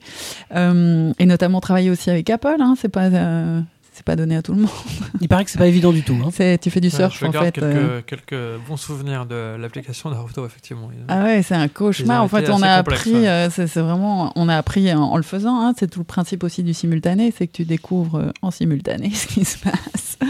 Et euh, même si tu as travaillé offline pendant plusieurs mois pour être sûr qu'on était raccord, notamment avec l'éditeur euh, japonais, euh, la Shueisha, s'assurer qu'on avait le matériel à temps, que tout le monde suivait, que euh, même en cas de maladie, euh, ça tournait quand même, etc. Une fois que tu es online, ben, tu as Apple qui se met dans le jeu et là, ça devient tout de suite très très drôle. Sans parler du décalage entre le Japon avec lequel tu fais une approbation et les États-Unis qui est 9 heures de l'autre Tu vois, côté. tu fais Tokyo, Californie, c'est un peu. C'est euh, c'est un peu tu juste le 3-8, quoi. casse-tête. En fait, tu, Tu fais sens- les 3-8 et tu as 3 heures où ils sont cohérents à un moment. Tu Donc sens le c'est juste, c'est juste le cauchemar. Mais, euh, mais donc, euh, pour répondre à la question, moi, je suis étonnée qu'on soit déjà à ce chiffre d'affaires-là, très honnêtement, parce que pour moi, on n'a pas encore l'offre idéale. Mais le jour où on a l'offre idéale, je pense que ça peut vraiment cartonner. C'est quoi l'offre idéale? L'offre idéale, c'est euh, le bon prix sur les bons euh, médias, parce que ça aussi, c'est un problème.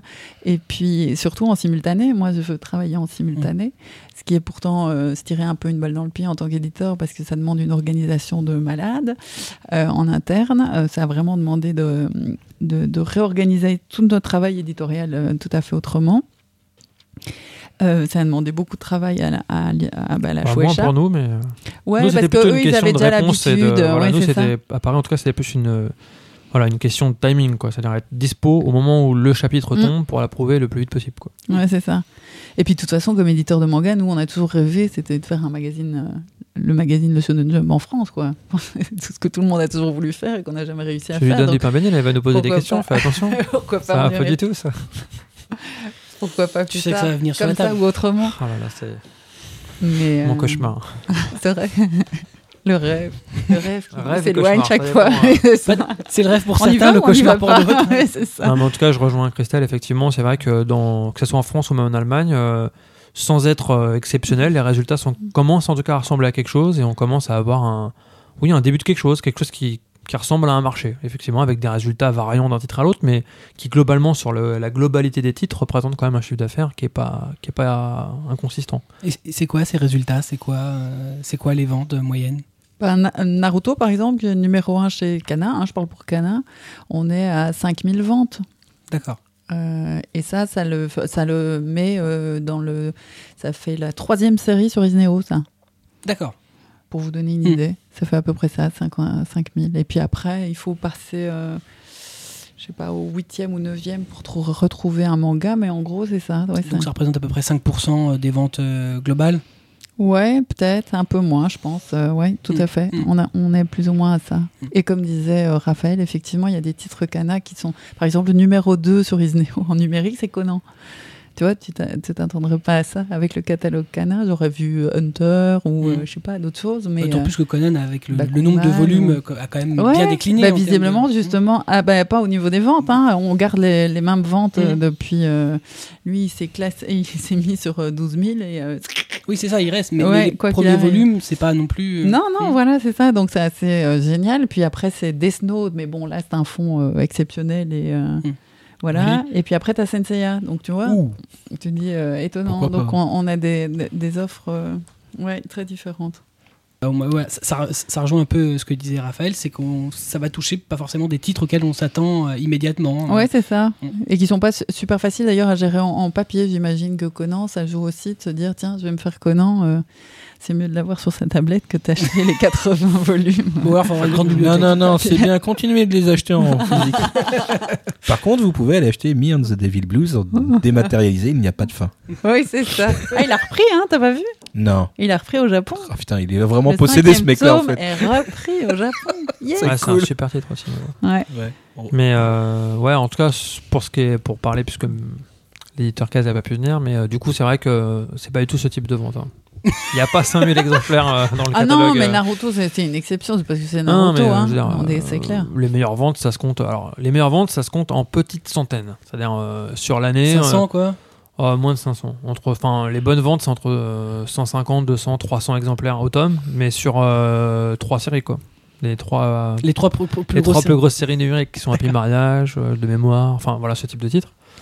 Euh, sinon, euh, ça se compte en, en dizaines d'exemplaires, enfin, 80, 70, Et, 90. et là, tu parles des, des ventes de tous sur l'année Tout 2014. agrégé. Parce que Kazé est quand même disponible sur Isneo, sur Apple. Oui, oui, bah, Euh, comme, euh, comme tous les éditeurs, on essaie de, de proposer euh, sur partout, toutes les hein, a plateformes. euh, que- Parce Isne-. Isneo est une plateforme en elle-même et est aussi un diffuseur en fait, et donc il nous diffuse sur l'ensemble des plateformes. D'accord. Et donc, en fait, la, la disponibilité, c'est- sur quelle plateforme?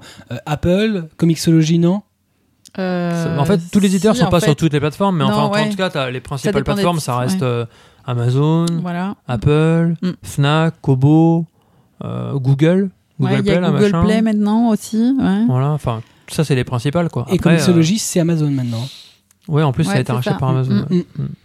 Et Isneo, à mon avis, c'est le au c'est niveau le librairie de la loi. spécialisée euh, numérique de BD, clairement le leader. Quoi. Mm, À mon mm. avis, y a pas de Mais toute personne qui veut vendre du manga, de toute façon, le vend. hein. Euh, C'est le principe de la loi, Ouais. euh, De toute façon, t'es obligé de la loi du livre. euh, Qui veut vendre ton bouquin Tu Mm. peux pas empêcher une plateforme de, de vendre ton bouquin. Donc, c'est valable aussi pour le numérique. Ouais.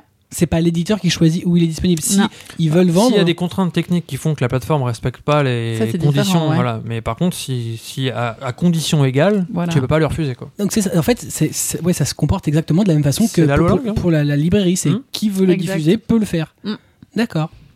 C'est marrant. Ça c'est, j'aurais pas cru. Donc les conservateurs, voilà, il y a des, il y a des pros Amazon qui ont un Kindle qui achètent sur Amazon, t'as ceux qui sont pro Apple, t'as ceux qui sont Android donc qui achètent sur Google Play, t'as ceux Mm. qui, qui ont déjà une grosse consommation de BD qui achètent sur Isneo, enfin, Non, mais c'est bien en plus ils vont d'être, où ils veulent d'être quoi. disponible le, plus largement possible. Parce que Hmm. bon bah voilà, on a quand même beaucoup de terminaux différents avec des systèmes différents qui sont pas tous ouverts. Alors bon, on sait qu'il y a des applications Kindle qui permettent d'être- d'avoir accès au catalogue sur euh, les plateformes Apple, mais certains, bah, Google, c'est bien quand on a un produit Android d'aller directement par l'application native. Pareil pour Apple. C'est vrai que c'est bien disponible partout. Hmm. C'est un peu. Ouais, euh, non, non, ça c'est bien développé. hein.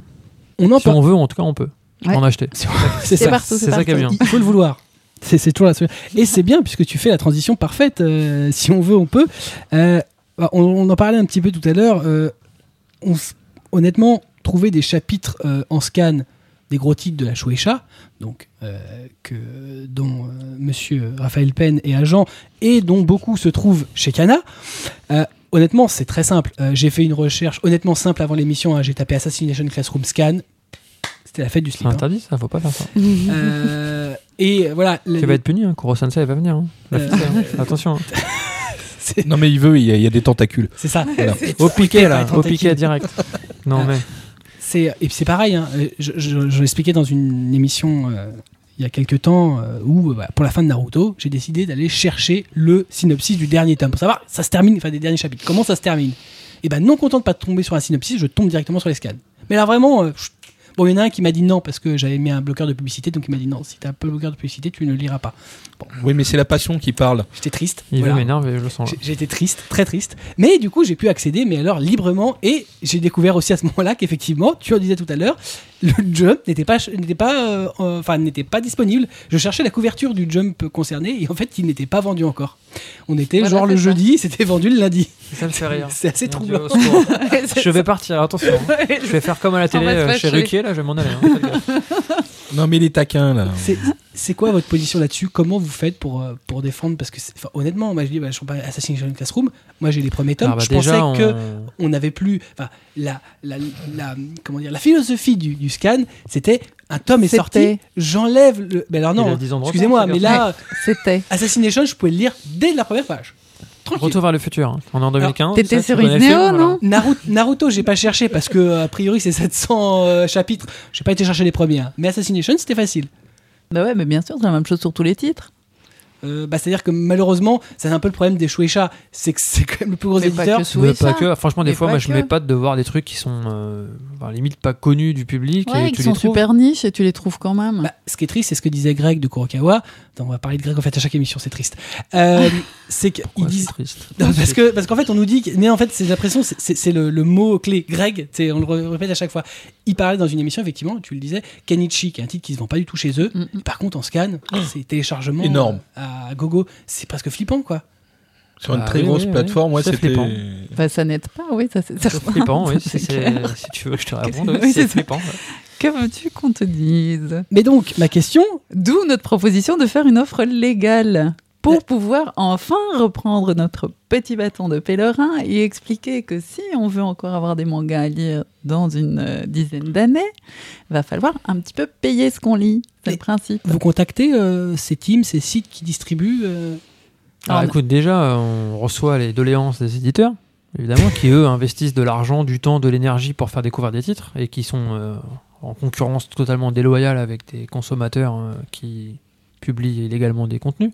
Donc évidemment qu'on est obligé déjà de d'avoir cette partie-là. Et puis ensuite, on essaye avec nos maigres moyens, parce qu'il faudra embaucher 50 euh, juristes quoi, pour s'occuper de ça. Quoi. Mm. Euh, effectivement, de faire retirer les contenus. Alors on a, euh, en 2014, on a un peu moins euh, été présent sur ce domaine-là, mais en 2013, on avait, en l'occurrence, une personne dédiée à mi-temps sur l'animé et sur le manga qui faisait la chasse. On a fait fermer plein de teams, parce que la plupart du temps, ils sont quand même relativement dociles et quand ils se font prendre la main dans le sac, ils sont gentils. Mais les plus, euh, les plus véhéments sites et les plus consultés sites, eux, ils sont bien organisés, ils sont pas du tout euh, sous la. Enfin, on peut pas les attraper euh, avec les lois françaises. Leurs serveurs sont, je sais pas où, dans le monde, là, dans des pays que tu connais même pas.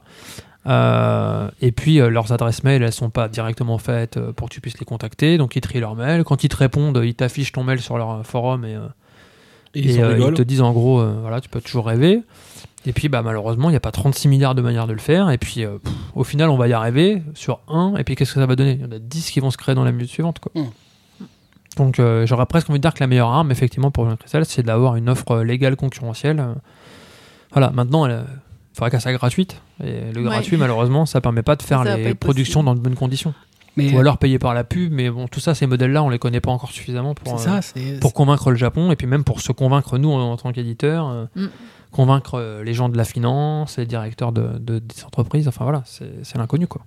est-ce que le, le- le- le modèle économique du web c'est très, presque triste à dire ce serait pas le gratuit? Bah, en France, ça a l'air d'être euh, l'habitude, mais dans d'autres pays, pas. Et, et du contenu, ça se paye, il n'y a rien à faire. Si tu veux avoir du contenu de qualité, ben faut le payer, c'est comme tout le reste, quoi. Enfin, je veux dire. euh, On a aussi le cas aux États-Unis. Hein. C'est c'est pas. Alors, je, je saurais pas dire si, euh, euh, mais euh, si c'est strictement comme chez nous. Mais euh, honnêtement, c'est le pays où on trouve le plus de scans, objectivement. Le, tu, Tu parles les États-Unis Ouais. ou Ouais, Bah, ouais. C'est la langue anglaise. d'ailleurs, Oui, c'est ça, c'est la langue anglaise de façon globale. ouais. Mais logiquement, mais bon, euh, les plus gros agrégateurs sont euh, américains. Effectivement, ils sont pas hébergés aux États-Unis, logiquement pour des questions de loi, euh, de, de, de droit, pour pas se faire attraper. Mais euh, voilà, euh, on va pas citer mais les, les- de noms, mais les trois, quatre plus gros agrégateurs sont américains, sont gérés par des Américains. Il y en a même qui. Ouais, mais ils sont bien cachés, quoi. Genre, leurs serveurs, ils, bien ils sûr. sont plus aux States. Les mecs, euh, Et- tu trouves pas leurs adresses en cliquant des doigts, quoi. Tu vois, même quand le FBI, ils font des descentes, ils enferment un ou deux, et puis tu les retrouves six mois après ça. réouverts. Il y a même un truc, ça, ça C'est ça fait- la vérité. C'est le FBI, on parle pas de, tu vois, du gendarmerie, de trifouiller C'est pas oies. euh. bien. Non, mais je veux dire, c'est c'est quand Ah, même bonjour, une organisation. mais non, mais je Police dire- nationale, Voilà, je veux dire. euh, lâchez vos scans. Michel sont- Patulacci. ils ont d'autres chats à fouetter quoi ils s'occupent d'autres cas de figure bien plus importants que le petit jeune dans son gré et le pire c'est que c'est enfin pour moi c'est insinueux j'ai on a eu des parents moi j'ai eu des parents au téléphone parce que c'est malheureusement ils, mettaient à chaque fois euh, nos contacts au niveau licensing donc moi j'ai eu des parents qui, qui étaient en pleurs ils comprenaient même pas pour eux leur gamin euh, au lieu d'être dehors à brûler des voitures, euh, je caricaturise, mais il est en train de faire, de partager sa passion sur Internet. euh, voilà, il, problème, il quoi, fait, il ouais. construit quelque chose. Voilà. Alors effectivement, ils n'avaient pas conscience que ce qu'ils faisaient c'était pas bien, que c'était contre la loi, parce que pour eux, c'est pas comme télécharger une série ou mettre un match de foot sur YouTube. Mm, quoi. mm, Enfin, ils n'avaient pas le sentiment. Ouais, c'est des mangas. c'est une question vraiment de, voilà, de, co- de, de méconnaissance pour la plupart des jeunes et des, des teams. euh. Des jeunes et des parents. Hein. Ouais, voilà, Ah ils savent pas, ils savent pas, parents ils qui savent pas savent à quoi ils s'exposent. Moi, je le vois tous les jours, C'est sur Internet, donc c'est que c'est légal. Oui, c'est là. C'est comme moi, C'est mon dans le neveu, journal, donc c'est mon neveu, j'ai découvert qu'il lisait des scans, quoi. J'étais fou. Mais ouais, voilà. Je fais, mais demande-moi, mais je t'en donne des mangas, quoi. Les achète pas, ne les, ne les pirate pas, quoi. Je, te les prête. Non, mais c'est vrai.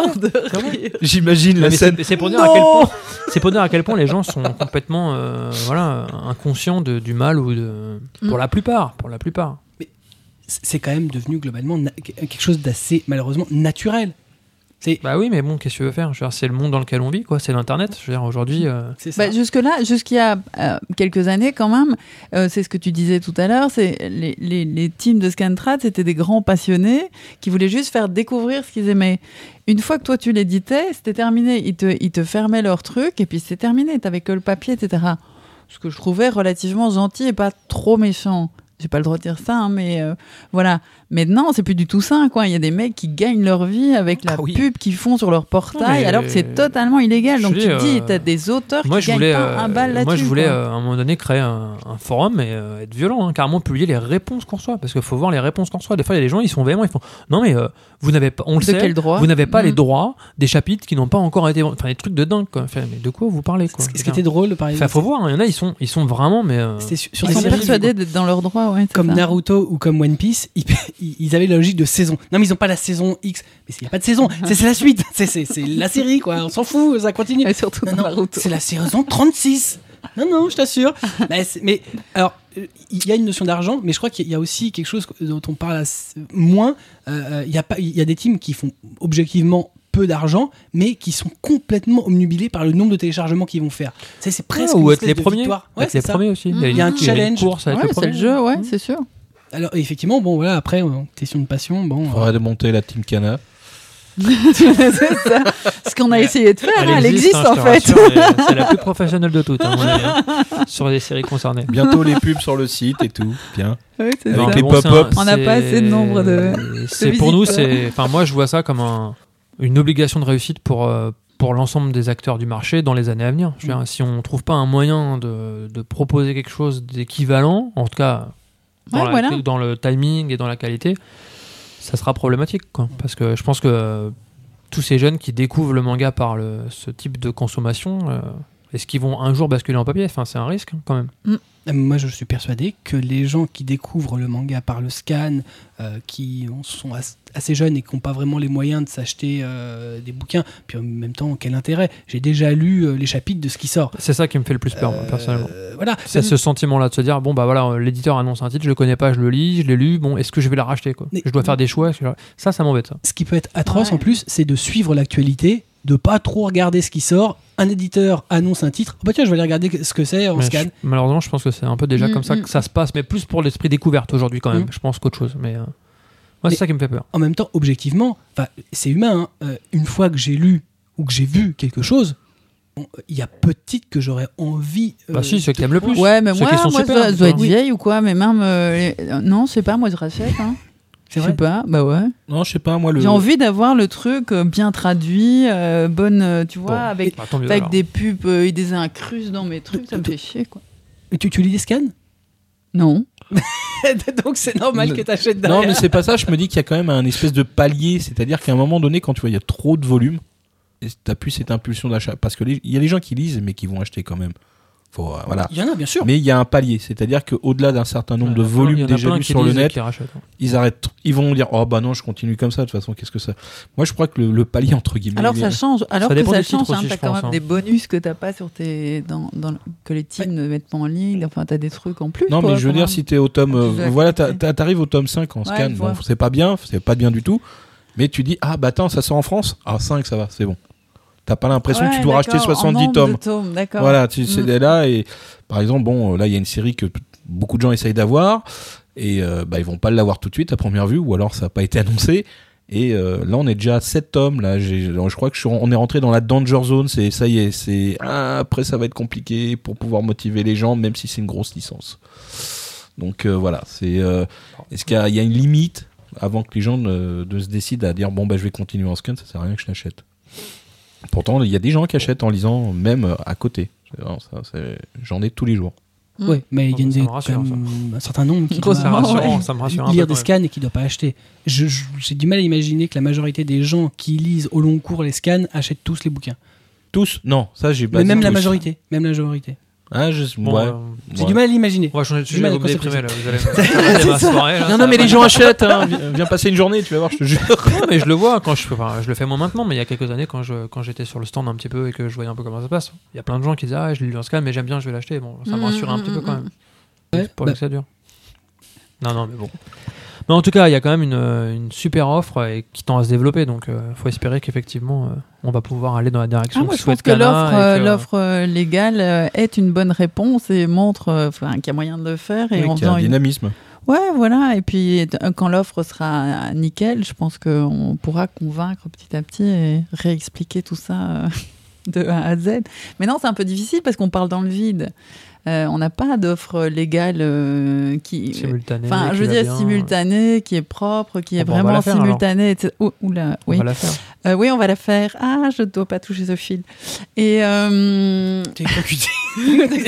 Directe. ils ont tué Cana. Euh, non, juste Christelle. Non, Cana plaît. survivra. J'ai pas envie d'avoir les flics qui débarquent.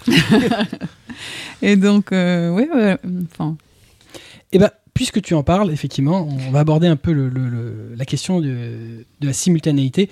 Euh, j'ai l'impression, euh, un peu comme pour l'animation il y a quelques années, que les éditeurs sont un peu en train de perdre la bataille de la, publication simultanée avec le Japon.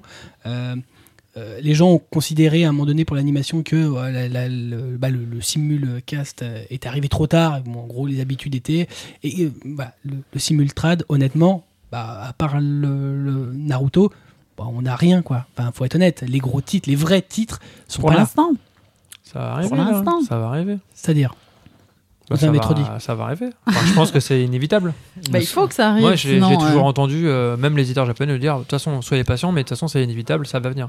Ouais, comme je disais au début, hein, franchement, maintenant les portes s'ouvrent. Avant, euh, c'était même pas question de d'aborder hein. le Enfin, sujet. J'ai pas de, de Là, date je à donner, mais c'est Ouais. imminent, je pense. Ouais.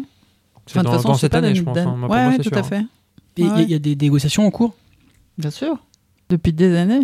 Oui, Ouais. mais euh, là qui sont T'as pas compris depuis tout à l'heure, ils ne lâchent rien. Ils ne lâchent rien. Ils sont Non, à non, chaque si. réunion, ils proposent. Donc, n'en t'inquiète pas, ça va venir. Mais sans même, même pas forcément chez les éditeurs que je représente. Je l'ai entendu euh, de par plusieurs Bien maisons d'édition. C'est, ça se discute activement en ce moment. Il y a encore des questions, il y a des points de, des points de réglage à Et puis ils faire, peuvent mais pas ça le va faire venir. pour toutes les séries de toute façon, mais euh, pour celles de. faut que tu imagines que c'est quand même un process euh, très différent de production. Je veux dire, tu traduis plus. En fonction de ton souhait de publication. Il faut que tu sois dans le timing, tu as quelques jours pour produire, euh, pour faire approuver. Enfin, c'est... Et ça s'arrête jamais. Et tu pars jamais en vacances c'est un Mm. hebdomadaire. Tiens, euh, Mm. Tu pars plus l'été pendant trois semaines. C'est pas grave. doit Oh, être là. La passion. Ouais, La ça. passion, ouais. Les patients. Parle-en à ta femme. le fait. Et, et- justement, dans, dans- dans cette idée-là d'avoir dans, dans quelques temps euh, d'autres séries en, en simultrad, euh, c'est quoi le bon modèle économique Euh, C'est la vente au chapitre ou est-ce que c'est un modèle qui ressemblerait un peu à ce qu'on fait avec la SVOD, c'est-à-dire la vidéo à la demande par abonnement, avec une lecture illimitée d'un catalogue euh, pour euh, une obole mensuelle? Alors ça, l'abonnement, c'est quelque chose qui nous est interdit aujourd'hui, à date enfin. Euh, au niveau des, des ayants droit, hein, qui refusent euh, l'abonnement pour plein de bonnes éditeurs raisons. Tous les éditeurs tous les éditeurs le refusent euh, actuellement. Donc de toute façon, euh, ça c'est déjà réglé. Tant qu'on n'a pas d'accord, on ne pourra pas y passer. Et moi, je crois beaucoup ouais, à la simultanéité, justement, parce qu'il y a visiblement beaucoup de demandes par rapport à ça, et tout le monde rêve de ça et veut voir tout de suite, en même temps que le pays d'origine, et pas qu'en manga d'ailleurs, les nouveautés. Donc moi, je crois beaucoup à une offre en chapitre, effectivement, euh, qui suit le rythme japonais, quoi. Mm. Et ce serait distribué comment euh, une, Des applications par série Une application globale, Cana Ah, L'idéal pour nous, c'est l'appli euh, Isneo qui existe déjà et qui. Donc ça passerait tout par Isneo. Ah ouais, enfin, sachant que Isneo c'est- est aussi diffuseur et donc euh, ça pourrait se retrouver sur plein, sur plein d'autres Mm. pla- plateformes. hein. Moi, euh, plus elle est visible, mon offre, plus j'ai de chances de vendre euh, des, des mangas euh, par ce biais-là. hein. Donc c'est important que ce soit partout et très très visible. Et il s'avère que l'appli Isneo ou le site Isneo, ben, c'est déjà un cadre existant, bien connu et reconnu. Donc oui, moi l'idéal c'est de passer par là. L'appli, c'était suite à toute une série de, de, de réunions qu'on était arrivé à cette idée d'appli parce que nos ayants droit voulaient quelque chose de, de très cadré et qui, qui ne permet D'événementiel en- aussi. et d'événementiel et qui soit vraiment axé que Naruto, ce qui est difficile à, à faire euh, via des sites où on est souvent raccroché à autre chose. Donc voilà, pour avoir beaucoup de visibilité, pour en faire vraiment quelque chose de, de cadré, ils avaient, on, on était parti au, au final sur l'appli. Mais euh, l'idéal, ce serait une offre globale manga, effectivement, qui soit visible, parce que si c'est plein de petites applis, euh, on va pas y arriver, quoi. Mm. Et euh. Et puis le Japon, tu sais, ils répondent souvent par. euh, voilà, il y, a un- il y a un éditeur qui fait quelque chose. Bon, bah, l'autre regarde ce qui a été fait. Et puis, soit il s'adapte tout de suite pour être dans, la, dans, la- dans le même mouvement, soit il se dit, bon, bah, on analyse un peu de voir ce qu'ils font. Et puis, c'est- enfin, ça, voilà, c'est par étapes, surtout numérique. Mm. Chaque étape euh, permet d'avancer dans différentes stratégies, quoi. Donc euh, là, le numérique simultané, bon, il y a eu l'exploitation de Naruto. C'était une bonne manière aussi de finir en beauté euh, à Mm. ce moment-là. Donc tout ça, ça s'est mis en ligne. On peut le dire franchement, euh, c'était pas exactement comme tu l'avais imaginé, mais bon, non, en tout cas, ça s'est fait. non, mais c'est une super ça expérience. s'est fait, voilà. Ouais, euh, C'est un super labo, en fait. Parce que ça va dépendre de ce qu'ont faire les autres éditeurs. Si les éditeurs effectivement font du chapitre euh, à l'unité vendu partout, ça sera peut-être le nouveau modèle. S'il y en a d'autres qui créent un autre, euh, une autre manière de faire, bon, pour l'instant c'est dur à dire, personne n'a vraiment commencé, mais c'est inévitable, Mm. de toute façon. C'est euh, c'est quoi justement la, le, bilan euh, que, que- vous tirez les uns et les autres euh, de, de cette application Naruto? C'était une excellente expérience. On a, on a eu plus de téléchargements téléchargement de l'appli en 10 jours que Isneo ou, ou les autres applis qu'on a dans le groupe. Donc on était très très contents. Maintenant, l'offre n'était sans doute pas la bonne et au niveau chiffre d'affaires, on a fait que dalle quoi. Mais euh, personne n'a acheté. Par contre, tout le monde était très curieux et autour d'une licence comme Naruto qui est hyper connue, euh, ben, enfin c'est une bonne chose buzz, quoi. quoi. Ça a fait, un- ça a buzzé à mort. Les gens étaient super excités et honnêtement, on s'est pas trop fait troller. Euh, quant à l'offre, enfin, je crois que les gens connaissent suffisamment euh, la- les difficultés euh, qu'une offre comme ça représente. Et donc, c'était trop cher pour la plupart des gens, de nouveau, Ouais. même si c'était 89 centimes. euh, Et encore, faut le redire, le ça a été chapitre, imposé par Apple. Et, euh, on pouvait pas faire moins cher. Exactement, ouais. Quand même, on aurait voulu, parce on que la pas. grille existait. Donc, Et euh, comment ça va se passer justement si euh, les, les autres chapitres vont toujours être à 89 centimes parce que c'est cher Objectivement, Ouais, c'est cher. cher, mais c'est la seule possibilité qu'on avait. Alors, je En passant par les apps, ouais, qu'on peut être euh, seule. complètement transparent, mais la grille euh, tarifaire Apple nous empêchait de faire autrement parce qu'à la base, c'était pas l'offre, c'était même pas l'offre négociée avec l'ayant droit qui était beaucoup plus basse. Mm. Euh, après, euh, voilà, les, les grilles tarifaires, elles sont euh, fixées par Apple, et derrière, on a voulu faire, en fait, pour tout à fait être honnête, l'offre de base c'était deux chapitres pour 89 centimes. Et il s'avère qu'avec Apple, techniquement, c'était infaisable parce que c'était du jamais vu. Donc on est parti sur une... Je vous passe les détails du truc, mais j'ai dû faire signer des papiers par mes patrons pour aller discuter avec Apple Amérique parce que on faisait une proposition euh, qui leur paraissait délirante, à savoir... euh, euh, Enfin, c'est compliqué techniquement d'expliquer ça en deux minutes, mais en gros, Apple nous a empêché euh, de faire de la vente par deux chapitres. Mm. Pourquoi? Parce qu'on achetait en amont un deuxième chapitre qui, Qui sortirait n'arriverait peut-être jamais. semaine après. Mm. Et peut-être euh, jamais, effectivement. Et donc après, déjà avoir dû Enfin, en gros, ça respectait pas les conditions de vente qui font 45 pages et que personne ne lit, à mon avis, Voilà, c'est et ça. qui changent toutes les semaines. Donc, du coup, bon, bon, grosso modo, euh, On l'a découvert Ça a en été faisant. refusé, quoi. Ouais, voilà. Mais ça, ça- va se passer donc soit ça se justement faisait pas, soit ça se faisait dans les conditions possibles. Parce Donc, que euh, le problème est toujours le même. En plus, euh, maintenant, euh, le, le premier tarif, c'est plus 89 centimes, c'est 99 centimes. En plus, oui, exact. En Mm. plus, ouais. Euh, donc, comment ça va se passer donc pour l'avenir? Parce que là, euh, j'imagine que vous imaginez, vous êtes en train de travailler Mm. sur les prochains simultracks euh, que vous voudriez faire, mais euh, le problème va se retrouver être le même. Ah, si on passe par une appli Apple, ouais. Donc ça veut dire- sinon, non. Sinon, ouais, peut-être Voilà, on travailler peut aller en par dehors. ailleurs, on peut aller sur des sites, on peut, euh, on n'est pas obligé d'aller passer par Apple. hein. Il y a l'Android aussi. Enfin, il y a, il y a plein d'autres choses. Donc, on n'est Mm. pas obligé de passer par l'appli. Ça nous a servi de leçon. Ouais, bien sûr. Non, mais euh, euh, l'idée serait parce que si vous êtes diffusé sur Isneo, logiquement, c'est voilà, ça, ce que tu disais, ça se dispatche et notamment aussi vers le store d'Apple. Bon, bah, là, ce serait bloqué. ouais, voilà, ce serait pas sur le store Apple. Mm. ouais.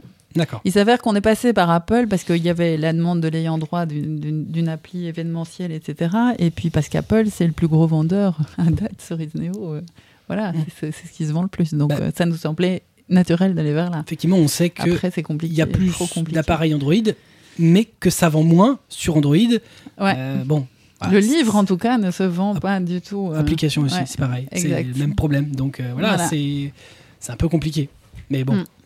Ce qui n'est qu'une partie des problèmes que nous avons rencontrés. Enfin, l'envie est là, donc euh, il faut effectivement malade, quoi. formaliser les souhaits de chacun, mais Ouais, ouais, voilà. il y aura probablement différentes manières d'ailleurs de retrouver des chapitres. Il y en a peut-être qui font Mm. des, des sites, d'autres qui font des apps, d'autres qui font euh, au chapitre, d'autres qui font par pseudo-magazine euh, Mm. numérique ou genre de choses. Pour l'instant, on ne sait pas dire, c'est Mm. vraiment encore euh, à l'état de projet. Quoi. Et je, je trouve que ta capacité à me relancer pour euh, introduire mes questions est assez exceptionnelle. Puisque tu parles justement d'une publication, euh, est-ce que, alors on sait qu'il existe euh, pour, euh, en- pour le public anglophone un Shonen Jump Alpha, est-ce que c'est envisageable pour nous, public français? Bah, écoute, pour faire rapide, parce que tout le monde ne le sait pas forcément en France, c'est vrai que la grande différence, c'est que en Amérique, il y avait déjà la version papier Shonen Jump. Donc en fait, il existait, il existait déjà une version pas du tout simultanée par contre, hein, mais euh, contenant voilà, des chapitres de Naruto, de One Piece et compagnie. Euh, Qui publiait Dragon Ball en même temps Peut-être, bah, je sais pas, j'avoue, je le connais pas, l'air ce papier, je l'ai pas, j'ai eu quelques numéros dans les mains, mais il y a fort longtemps. Et effectivement, avec la baisse euh, de la presse, etc., bon, bah, ils ont décidé d'arrêter la version papier. Et mais ils avaient quand même déjà à l'époque, a priori, beaucoup d'abonnés, etc. Donc leur idée était de se dire, bon voilà, comment on garde le truc actif, comment on, en gros, on, bascule en, numérique. En plus, c'était le début du numérique, il y avait tous les grands groupes de presse qui faisaient du numérique et tout. Donc ils ont lancé la version numérique, euh, qui n'était pas tout à fait simultanée, mais il devait y avoir, je crois, deux semaines ou une, un truc comme ça de décalage avec le Japon, ce qui était déjà en soi un événement. Et euh, ils ont donc lancé, euh, lancé ça, et puis c'est beaucoup plus simple. Il n'y a qu'un éditeur aux États-Unis qui publie tous les titres de Shueisha, donc bon, il se entend avec lui-même sur quel titre il met dedans, il n'y a qu'une stratégie à monter, qu'une négo à monter, c'était beaucoup plus simple. En France, euh, il faudrait qu'on arrive à tous d'accord sur comment le commercialiser, que toutes les équipes éditoriales puissent se coordonner, que le partage des revenus puisse coïncider avec les contraintes de chacun. Euh, bon, il y a plein de problèmes, quoi. Donc, euh, et puis bon, bah, la priorité, c'était déjà de faire ce qui était possible. Ce qui était possible, c'était de commercialiser les ouvrages de chacun et d'ouvrir le marché avec l'existant. Moi, l'envie en tant qu'agent, elle est toujours là. Maintenant, je suis, je suis obligé de constater les contraintes. Il y a énormément de contraintes et euh, c'est pas simple. Et ça sera peut-être d'ailleurs jamais possible de le faire. On n'en sait rien, mais voilà. Pour l'instant, en tout cas, j'ai arrêté d'embêter tout le monde avec ça parce qu'il y a d'autres priorités euh, bien plus importantes que de, que de faire ça. Mais à mon sens, il faudrait trouver un moyen euh, d'utiliser, je dirais, ce qui est intéressant là-dedans, dans la formule magazine, pour moi, c'est que ce qui est intéressant pour le lecteur, c'est qu'il vient chercher un ou deux titres qu'il connaît et il en découvre d'autres par la même occasion. Il il achète pas que son Naruto, que son One Piece, que son Bleach, que je sais pas quoi. Il vient chercher un titre qu'il aime, ou deux ou trois, et en même temps, il en découvre d'autres. Il y a une espèce d'émulation qui est très intéressante et qui d'ailleurs, je pense, fait la force du magazine au Japon depuis des décennies qui se retrouvera pas si effectivement tout le monde vend en chapitre. Ça sera pas la même dynamique. Donc on sera très vite dans la même problématique qu'on a avec le papier, qu'on a plein de titres qui marchent et plein de nouveaux titres dans lesquels on aimerait bien pouvoir faire le lien avec euh, le, le lecteur et on aura la même problématique en numérique. Et qui mon pas sens. découvrir. ouais. Mm. Attends, l'idée, Bah, ça serait. Qui découvre, mais qui est- c'est plus long. C'est pas le même process, c'est un autre, euh, un autre délire. Et sinon, l'idée, ça serait pas de faire un magazine ou avec, avec des séries qui ne sont pas encore publiées en France, qui ne sont pas encore achetées? Bah, tout est possible après. Mais le problème, c'est qu'on ne vend pas aujourd'hui, nous, en tant qu'agents, les droits numériques sans les droits papier. Jamais. Bah, pas encore. Donc euh, une initiative comme le Shonen Jump Plus que vient de lancer Shueisha au Japon, c'est Bah, pas ça peut s'envisager, mais ça sera dans un cadre tout nouveau, tout beau. Donc avec, comme disait Christelle tout à l'heure, plein de questions, de problèmes, de délais, de machin. Mais enfin, à mon sens, ça serait bien. Et il n'y a pas d'économie, encore une fois, on le disait tout à l'heure, il n'y a pas d'économie. Comment on fait pour produire la traduction si on vend euh, 200 exemplaires? Enfin, je sais pas, Ouais, ou c'est 300 ça. ou 400. Mm, mm. C'est ça le problème. C'est qu'aujourd'hui, euh, je pense que ça aussi, c'est une clé. Ouais. Et C'est on n'est pas difficile. encore mécène. Voilà. On Non. peut encore gagner des sous. Non. Et puis, euh, et puis bon, bah, à chaque chose en son temps hein, aussi. Pour en terminer, euh, une question qu'on va vous poser à tous les deux. Euh, comment vous voyez l'édition de manga, sous l'angle du numérique évidemment, dans les cinq années à venir? Christelle Euh, Bonne question. Alors, je sors ma boule de cristal je vais vous dire. Euh, non, au vu de ce qui se passe, euh, ben, on a déjà le- l'historique Disneyo pour ce qui n'est pas un manga et on sait que depuis 2010, ça ne fait qu'augmenter. On apprend notamment à, à promouvoir le numérique, à faire des opérations. On a fait plusieurs essais qui nous servent aujourd'hui pour le manga aussi, qui va nous permettre de faire connaître cette offre-là. Mais euh, je pense qu'honnêtement, ça ne peut aller que vers le plus. hein. A priori, il n'y a pas de raison. Ça marche plutôt bien là. Plus l'offre sera grande, plus on sera incontournable. Et euh, donc nous, on doit continuer notre euh, travail de petite souris qui continue à mettre tout le fond, d'essayer d'obtenir les droits, etc. Et, d'améliorer l'offre et de la faire connaître. Mais je pense honnêtement que dans cinq ans, on sera... euh, nettement plus haut qu'aujourd'hui, ouais, je crois que la proportion sera plus importante, mais je pense pas, si c'est ça la question, que ça aura remplacé le papier. hein. C'est pas, c'est pas tout de suite. Pas là. tout de suite. Certainement pas sur ce territoire-ci. Non, vraiment, ça, je crois pas. Raphaël. Bah, moi, je suis assez d'accord. hein. Je pense qu'effectivement, euh, l'offre va s'enrichir. On aura, une, on va dire, un ratio entre la disponibilité papier et numérique qui sera beaucoup plus, euh, proche. Euh, il y aura toujours des auteurs qui veulent pas mettre leurs titres. Il y aura toujours des titres anciens qu'on peut pas mettre. Mais en tout cas, les titres en cours de publication seront probablement disponibles à la fois en numérique et en papier. Je pense également qu'il y aura toujours une, bien plus grande proportion de lecteurs papier que numérique, euh, avec probablement des lecteurs qui liront les deux supports en fonction de l'intérêt qu'ils ont pour les titres. euh, effectivement, comme tu le disais, Kobito, euh, peut-être les séries longues auront plus de sens. En tout cas, il y aura des, clients communs et des clients séparés, des gens qui font que du numérique, des gens qui font du papier, mais le papier sera toujours dominant. Je pense y aura, euh, on aura trouvé des solutions les uns et les autres pour proposer les séries qui en valent la peine euh, en simultané. Une expérience, en tout cas simultanée, sera clairement, à mon avis, déployée d'ici 5 ans, en chapitre ou sous autre forme. Je pense que même si aujourd'hui les éditeurs japonais sont absolument contre, il y aura probablement des offres, euh, des offres par abonnement d'ici là, euh, en streaming ou je ne sais pas quelle technique il y aura d'ici là, mais je pense que c'est inévitable parce que je pense que c'est l'une des clés de voûte euh, du, dé- du développement numérique. On peut voir un film plusieurs fois, on peut écouter une musique évidemment beaucoup plus de fois qu'une simple fois. Par contre, combien de fois on va lire un manga ou un livre? Je pense qu'on va pas le lire 50 fois. Quoi. Donc ça aura un sens, à mon avis, d'avoir un, un- abonnement pour les gens qui veulent simplement le lire et pas garder les choses. Ouais, à la Deezer ou Spotify. voilà, hein. ou Netflix ou whatever, Mm. enfin tous ces trucs-là. Je pense que ça sera développé, mais pour l'instant, effectivement, c'est pas la priorité euh, au Japon. Voilà un petit peu comment je vois un peu les choses et malheureusement je pense que le Scatrat sera quand même présent assez longtemps même si euh, ils perdront euh, de plus en plus d'intérêt à le faire si on est plus rapide. Si on est, si on est là et si on est présent, il y aura moins d'intérêt pour eux de le faire. Surtout si les magazines tendent à disparaître ou à se transformer par des offres numériques au Japon, ça va de toute façon euh, enrayer le phénomène puisqu'ils pourront pas accéder au contenu avant nous. Donc, euh, Mais ça c'est peut-être un peu plus loin que 5 ans par contre, Ouais, c'est ça. probablement. Tout de suite. Mais c'est pas sûr, ça peut aller vite. hein. Ça, ça dépend vraiment du Japon. Si le. Japon arrête le. ou sort le numérique avant le papier, bon bah. Automatiquement, à mon avis, ça va mettre un sacré coup. euh, Ça pourrait mettre un coup de boost euh, à l'offre euh, légale. euh. bah, ça nous mettra sur le même pied que le Japon. Quoi. Mm. Il n'y aura pas d'avantage. euh, Enfin, il n'y aura pas de fuite. quoi. Mm. On l'a vu, hein, Naruto, ils ont annoncé la fin de Naruto avant le- que ça soit dans le Shonen Jump. Il n'y a Ah pas eu oui. de fuite. Ah oui, ça, c'est bien avant. Bah, comme quoi, euh, ça prouvait bien qu'ils peuvent contrôler le flux d'informations ou le contenu s'ils le souhaitent, mais s'ils le souhaitent. Ouais. Donc pour l'instant, il faut que, faut que ça se mette en place au Japon. Moi, je pense que c'est surtout là que viendra le. D'ailleurs, c'est ce qu'ils pensent au Japon, pour être honnête. C'est le seul moyen d'enrayer le phénomène, c'est de contrôler le contenu. quoi. Bon, voilà, moi je, moi, je pense qu'on en, en sera là dans quelques années, mais bon, ça va peut-être prendre encore un ou deux ans avant d'être vraiment consistant, je pense. Très bien, eh bien, va- on verra ça. On vous rappelle que vous pouvez suivre l'actualité de notre émission sur notre page Facebook, sur notre compte Twitter @mangacastfr. Je rappelle évidemment euh, que nous avons notre application euh, app.mangacast.fr pour gagner des super mangas, et euh, pas que. On remercie notre partenaire habituel, la librairie Chelou Ayaku Shop, euh, qui ne vend pas de numérique, mais Non, pas physique. encore. Mais on est, on est déjà dans le futur, nous. hein. On parle de titres avant même qu'ils sortent. Ah bon Ouais, ouais. Non, on essaye de les vendre avant, en fait. Ah, Ouais. donc Ouais. en fait tu prends l'argent des gens avant qu'ils soient disponibles. Bah, tu vois, par exemple, Kill la Kill, il est pas sorti, j'en parle avant. D'accord. Et t'as déjà fait payer des gens. Ouais. non, non, je t'aurais fait payer le renseignement. Ah, bien sûr. On se paye ici, décidément. C'est un enfoiré. La librairie Shop, donc, euh, qui se situe au 4 rue Dante, dans le 5e arrondissement de Paris, ayakushop.com avec un H comme euh, dans H. On remercie aussi nos amis de Manga Sanctuary, euh, qui est le premier et meilleur gestionnaire de collections manga animées du web, manga-sanctuary.com. Christelle, Raphaël, euh, on vous remercie de votre présence et de vos réponses. Et lisez plein de Merci. mangas numériques. hein. Oui, c'est ça. On compte sur vous. C'est ça, on vous souhaite plein de ventes de mangas numériques, de mangas tout court, hein, cela va sans En dire. général. Et, euh, Et des réimpressions. Shonen Jump Alpha en français, n'est-ce pas Raphaël? Ah, maintenant, c'est Shonen Jump tout court. hein. Alpha, c'était la période justement avec le décalage. Ah, il n'y a plus le Alpha? Non, c'était ça, c'était le projet pour euh, faire un peu hype et tout quoi. Non, Ah, c'est non, c'est que. Shonen Jump, enfin en tout cas aux États-Unis. D'accord. Bah, on n'a rien en France en même temps, donc il n'y a pas de nom. hein. Alpha quand C'est même. vrai, c'est vrai. Pardon.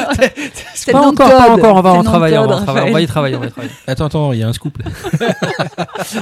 Bah, y, a- il y a au En moins, sortant d'ici, ça sera peut-être Shonen Jump euh, bêta. Non, je sais pas. Vu qu'on est un peu en mode de déconne. il y a au moins euh, trois séries euh, de Christelle qui peuvent y entrer. Hein en Voilà. purification, hein. Dans quelques jours, chers amis, le Mangacast Omake numéro 23, l'émission de nos reviews. Quant à nous, évidemment, on se donne rendez-vous le mois prochain pour un nouveau numéro de Mangacast. Hein. On- Tant qu'à faire, on va continuer à être euh, diffusé tous les mois. Hein. On va essayer. On essaiera de faire euh, le truc avec plus de gens la prochaine fois. Je me sentirai moins seul pour les jingles. C'est oui, vrai que ce serait bien. Ce serait bien. C'est- un message qui est envoyé. On vous laisse avec notre training thème du jour. Ce sera Silhouette, euh, interprété par le groupe Kanaboom. C'est le 16e euh, opening theme de Naruto Shippuden qui donc euh, est publié chez Canon Video et ADN, qui est un, évidemment issu du manga Shueisha édité par Kana. Vous avez vu la jonction, elle Ah est juste ouais, la vache. au taquet. hein. On sent que t'as travaillé le Et truc. du hein. Brainstorming. en attendant de se retrouver, euh, comme d'habitude, lisez des mangas, mettez des animés. C'est bon pour votre santé, puis tant qu'à faire, payez-les. On vous kiffe, à bientôt Salut, bonne soirée. Au revoir. Au revoir.